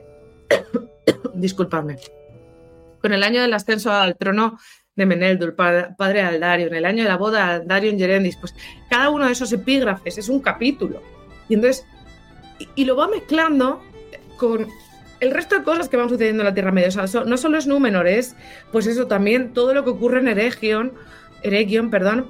Eh, por eso aparecen también, bueno, por supuesto, perdonad, pero es que si me aparece Erendis, yo os la tengo que enseñar, yo socorro. Tenéis que disculpar, pero una tiene su corazoncito. Eh, y entonces, por eso os decía que aparece, por ejemplo, Galadriel, porque también nos habla de Galadriel. Hay mucho de, esa época, o la forja de los anillos, por ejemplo. Os, enseño aquí una ilustración preciosa. Y mira, en este momento pues se ve, eh, un capítulo es eh, circa el año 1500, los elfos herreros de, instruidos por Sauron llegan a. Perdonadme porque lo estoy leyendo en la pantalla, es un poco complicado. Eh, llegan a la cúspide de su poder y empiezan a forjar los anillos de poder. Entonces tenemos pues la ilustración preciosa de Alan Lee y el capítulo contando pues toda la información que se tiene, tanto del Silmarillion como de los cuentos inconclusos, como de los pueblos de la Tierra Media o de la caída de Morgoth, yo qué sé, de todos los libros en los que haya algo, él intenta, él te va formando todo.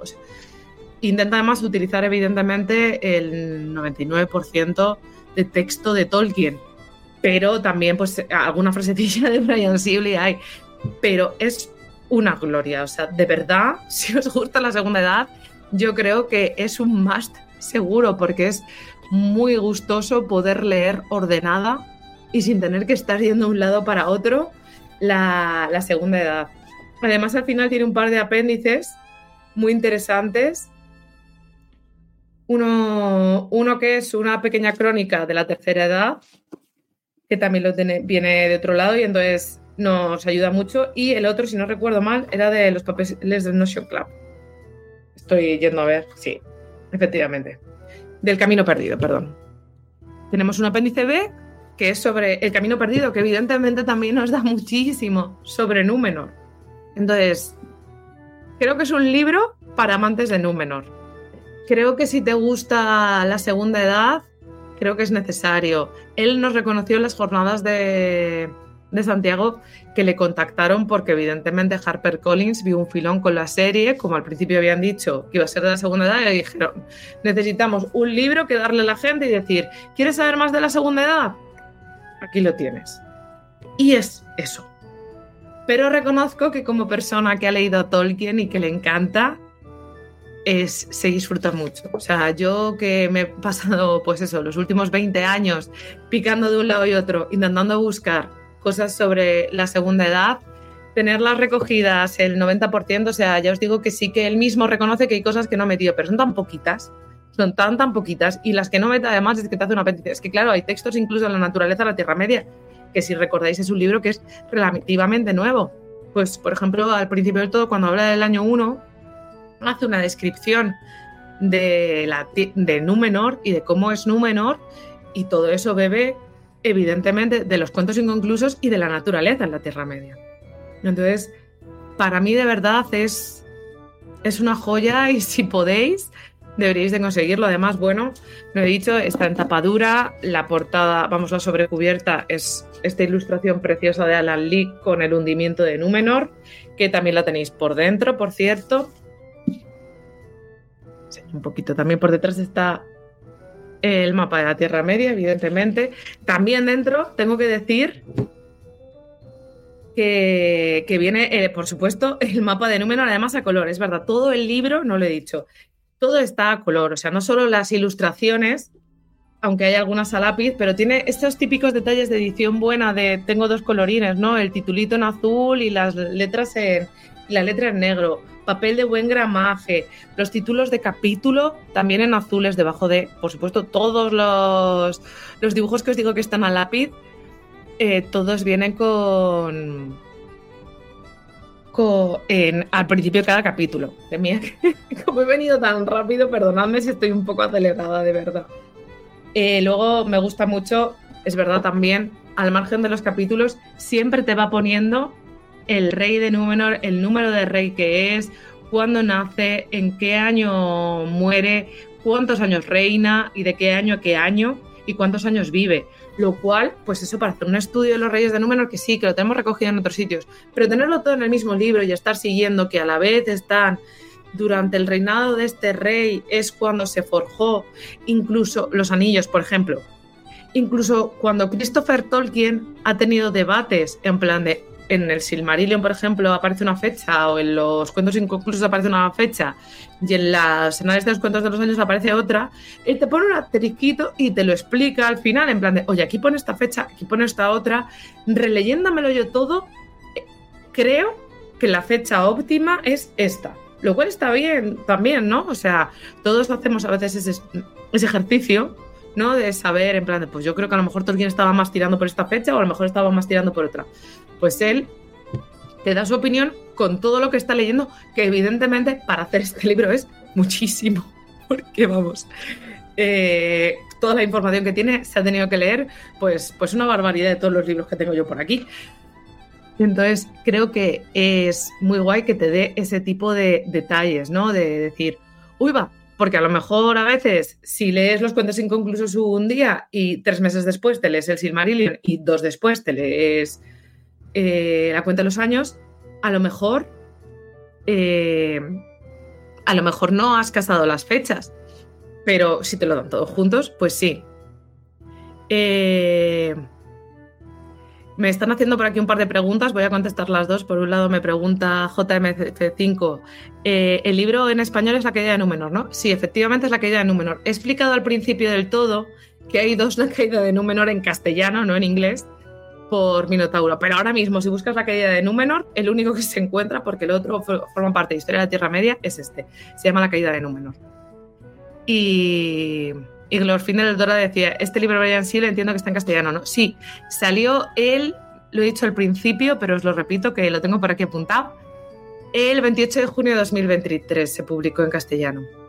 Entonces, por eso le tenía muy pendiente, lo que pasa es que al final con unas cosas y otras se me ha ido echando el tiempo encima. De hecho, no sé si habéis visto la foto, la foto que hemos subido a redes sociales, es la copia de Elia y que en el de Elia pone que es la caída de Númenor. O sea, que existe en castellano, lo podéis encontrar. De hecho, tengo apuntado el ronda los 22 euros y está disponible en casi cualquier plataforma o librerías. O sea, yo lo he visto ya, pues, yo que sé, en la Casa del Libro, en la FNAC, en librerías pequeñas. También, si lo miráis, está disponible. O sea que, y ya os digo, lo he visto entre 21 y medio y 22 y medio. O sea, no llega a los 23 euros. Quiero decir que para lo que contiene dentro este libro, de verdad que yo creo que si podéis, merece. De hecho, tengo apuntado incluso que lo he visto por 20 y medio. O sea que es que merece muchísimo la pena, porque no es, no es de estas obras que os traigo a veces que son maravillosas, pero cuestan un postital y yo entiendo que uno se lo tenga que pensar un poco más. Creo que de verdad este, el lenguaje es lenguaje, no es, también es verdad, esto es importante. Eh, eh, para mí, vamos, es importante para mí. No es de estos libros, digamos, como La caída de Gondolin, más el título similar, que a ratos son un poco más de todas las versiones de Tolkien. No, no, no, no. Este está como nomena, o como la, eh, la naturaleza de la Tierra Media, ¿no? Que son como papeles un poco perdidos de Tolkien y demás. Este está intentado unificar todas las novelas y aunque él te va haciendo explicaciones y demás, sí que los textos que están novelados siguen estando novelados y es como muy fácil seguir, pues eso, como si estuvieses leyendo un libro de historia antigua, pero que la antigüedad pues es Númenor, cosa que a mí, entre otras cosas, me encanta. Entre este, me pregunta JMF5, entre este y los cuentos inconclusos, ¿qué aporta más? Pues depende. Me refiero, quiero decir, en los cuentos inconclusos es que toca otras cosas también, o sea, tiene textos, por ejemplo, de la historia de Turin Turambar, tiene textos de, de Tuor, Quiero decir, como toca las tres edades, tiene textos que no se conocen como de las Palantiri o de los Istari. Es decir, toca muchas cosas eh, al margen de la segunda edad. Lo que pasa es que, claro, pues por ejemplo, los textos de Galadriel, de Aldarion Gerendis, de la descripción de Númenor, de los reyes de Númenor, todos esos, o sea, todo lo que hace referencia en los cuentos inconclusos de la segunda edad está aquí dentro. Eso es real. Entonces, si quieres un libro sobre la segunda edad, si quieres conocer Númenor en profundidad, este es tu libro, eso es seguro. Es que además, o sea, es, que está todo, de verdad. Que si quieres algo... Perdón, otra vez. Los cuentos inconclusos es que tienen tienen más cosillas, ya te digo, es que, pues, por ejemplo, es muy curioso el capítulo de las Palantiri, ¿no? Conocer un poco mejor. Y hecho tiene cositas aquí también de las Palantiri, porque las Palantiri en parte vinieron de Númenor. Entonces, pues bueno, algo sí que se las menciona. Pero pero eso es, depende un poco de lo que tú quieras. Yo es que además es verdad que con los cuentos inconclusos pues tengo un poco de amor, de relación de amor, porque claro, es, la es en el sitio en el que encontré a Erendis.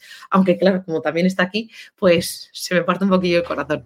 Pero sí, efectivamente es un poco según lo que tú quieras. Si queréis segunda edad, desde luego este es vuestro libro. O sea, para conocer Númenor en profundidad, creo que no hay nada mejor.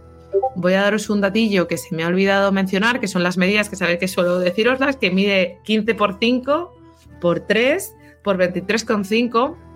El de español tiene, según, según pone la propia página de Minotauro, 384. En inglés tenemos 296. Con los agradecimientos y demás finales de Brian Sibley. O sea que, pues bueno, tiene, tiene unos poquitos más en castellano, si es que utilizamos más palabrillas. Y, y bueno, pues, pues no sé mucho más que contaros. Ya estáis viendo mi opinión. Mi opinión es que compradlo insensatos. O sea, no, no seré yo la que os empuje a comprar algo. Bueno, sí. Lo hago todos los meses o casi todos. Pero que, que, ya os digo, creo que merece muchísimo la pena, aunque sea, además también, bueno, por ejemplo, mira qué bien. eh, la, la, inscripción del anillo, por ejemplo, aparece en rojo, como estoy mostrando aquí. Porque claro, también te cuenta, pues eso, como te cuenta la forja del anillo, pues también te viene, te viene, por supuesto, viene ahí puesta. Eh, ah, cuando lo que no os he dicho, creo, es que todo lo de los reyes viene siempre como encabezado como una especie de cenefita, también diseñada por Alan Lee, que tiene en medio como un águila imperial, evidentemente, y una cenefa, para que tú sepas que ahí te están metiendo el momento de los datos de los reyes.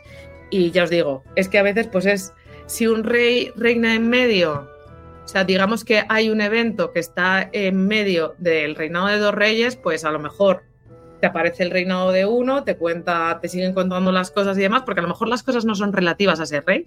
A lo mejor son cosas que están pasando en la Tierra Media. Porque sabéis que hay ciertos momentos de los reyes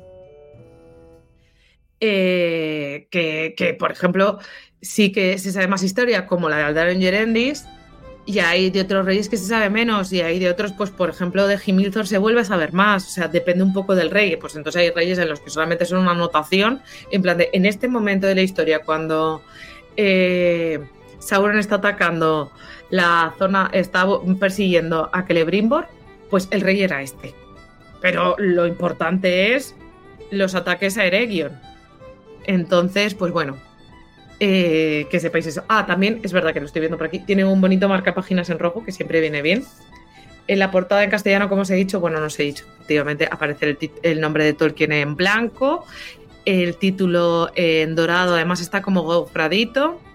En castellano, yo os digo, originalmente no ponía editado por Brian Sibley. Quiero creer que ahora sí, pero en los que salieron en junio, desde luego, no lo ponían. Tengo que decir que, se lo hemos no, que el presidente de la Sociedad Tolkien Española se lo comunicó a Vicky Hidalgo, a la encargada de Minotauro, y tomó nota de ello. O sea que yo espero que lo hayan corregido. Abajo creo que también, tanto en castellano como en inglés, pone que, que contiene ilustraciones de Alan Lee.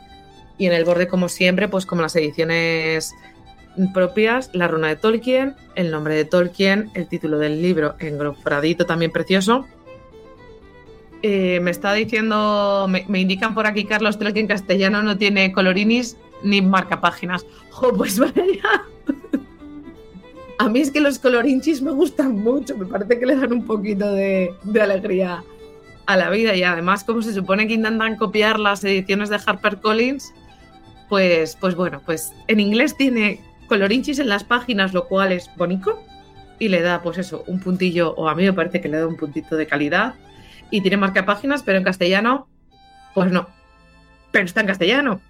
Y yo sigo pensando que merece muchísimo la pena. Entonces, bueno, creo que ha quedado muy clara mi postura con referencia a este libro. Eh, si venís a la Estelcon, a Convención Anual de la Sociedad Tolkien Española este diciembre, sabéis que va a venir Brian Sibley, así que igual otro aliciente más para comprarlo es pensar que vais a poder tenerlo firmado. Yo ya lo tengo firmado, está aquí, mi momento, jaja que evidentemente, aprovechando que estuve en Santiago, pues se lo lancé. Bueno, no se lo lancé, se lo dejé en la mesa para que me lo firmara. Porque Brian es encantador. Pero bueno. Y nada, no sé si hay alguna preguntilla más. Espero que os haya gustado. Si alguno tenía dudas sobre si comprarlo o no, espero ayudaros, que es lo que intento hacer siempre aquí, contaros nuevo material o las últimas cosillas que tenemos más o menos y daros opciones para seguir ampliando o eligiendo cositas para vuestra biblioteca Tolkien. Entonces, bueno, si veo que no hay ninguna dudilla más, muchísimas gracias a todos los que estáis por aquí por acompañarme, por haberme esperado, porque he tenido un ligero problema con el transporte. Y nada, y si no, pues nos veremos el mes que viene en una nueva visitilla a la biblioteca de Regreso a Hobbiton, ¿vale? Veo que, me preguntan, perdón, JMF5, si está solo en tapadura, de momento sí. De momento a día de hoy piensa que es un libro demasiado nuevo, que tiene no llega a seis meses. Entonces de momento solamente está en tapadura. y ahora sí que sí, os dejo que bastante tarde es. Un beso, nos vemos el mes que viene. ¡Chao!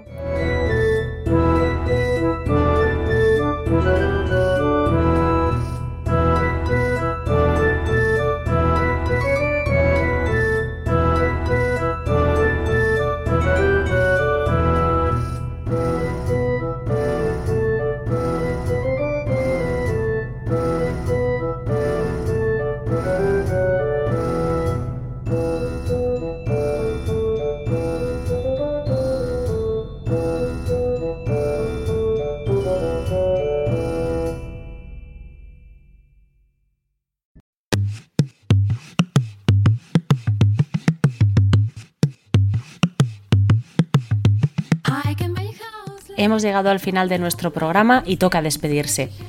Habéis escuchado música de Alex Pérez Mansergas, compuesta especialmente para el podcast, del grupo Innerlands, de Blue Jay Studio, de Katie Adelson y de Gregoire Lorne.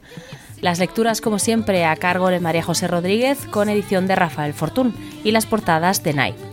Ya sabéis que podéis escucharnos a través de iBox, iTunes y Spotify, pero que también podéis vernos hacer el programa en directo en el canal de YouTube de la Sociedad Tolkien Española. Si nos seguís en redes sociales, allí siempre colgamos en calendario para que podáis saber cuándo grabamos esos directos.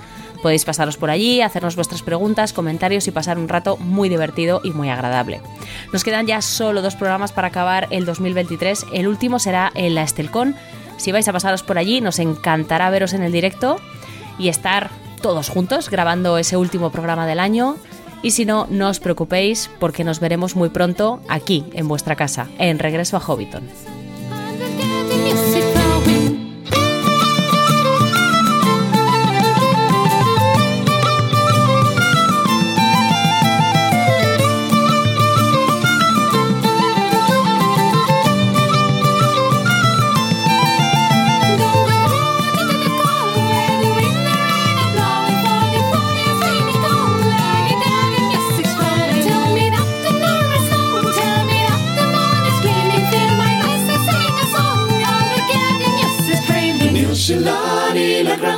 של לב או המג'י ניר שלה בגפון סודה סודה תושייה לי ניר שלה נילקרה ניר שלה או המג'י ניר שלה בגפון סודה סודה תושייה לי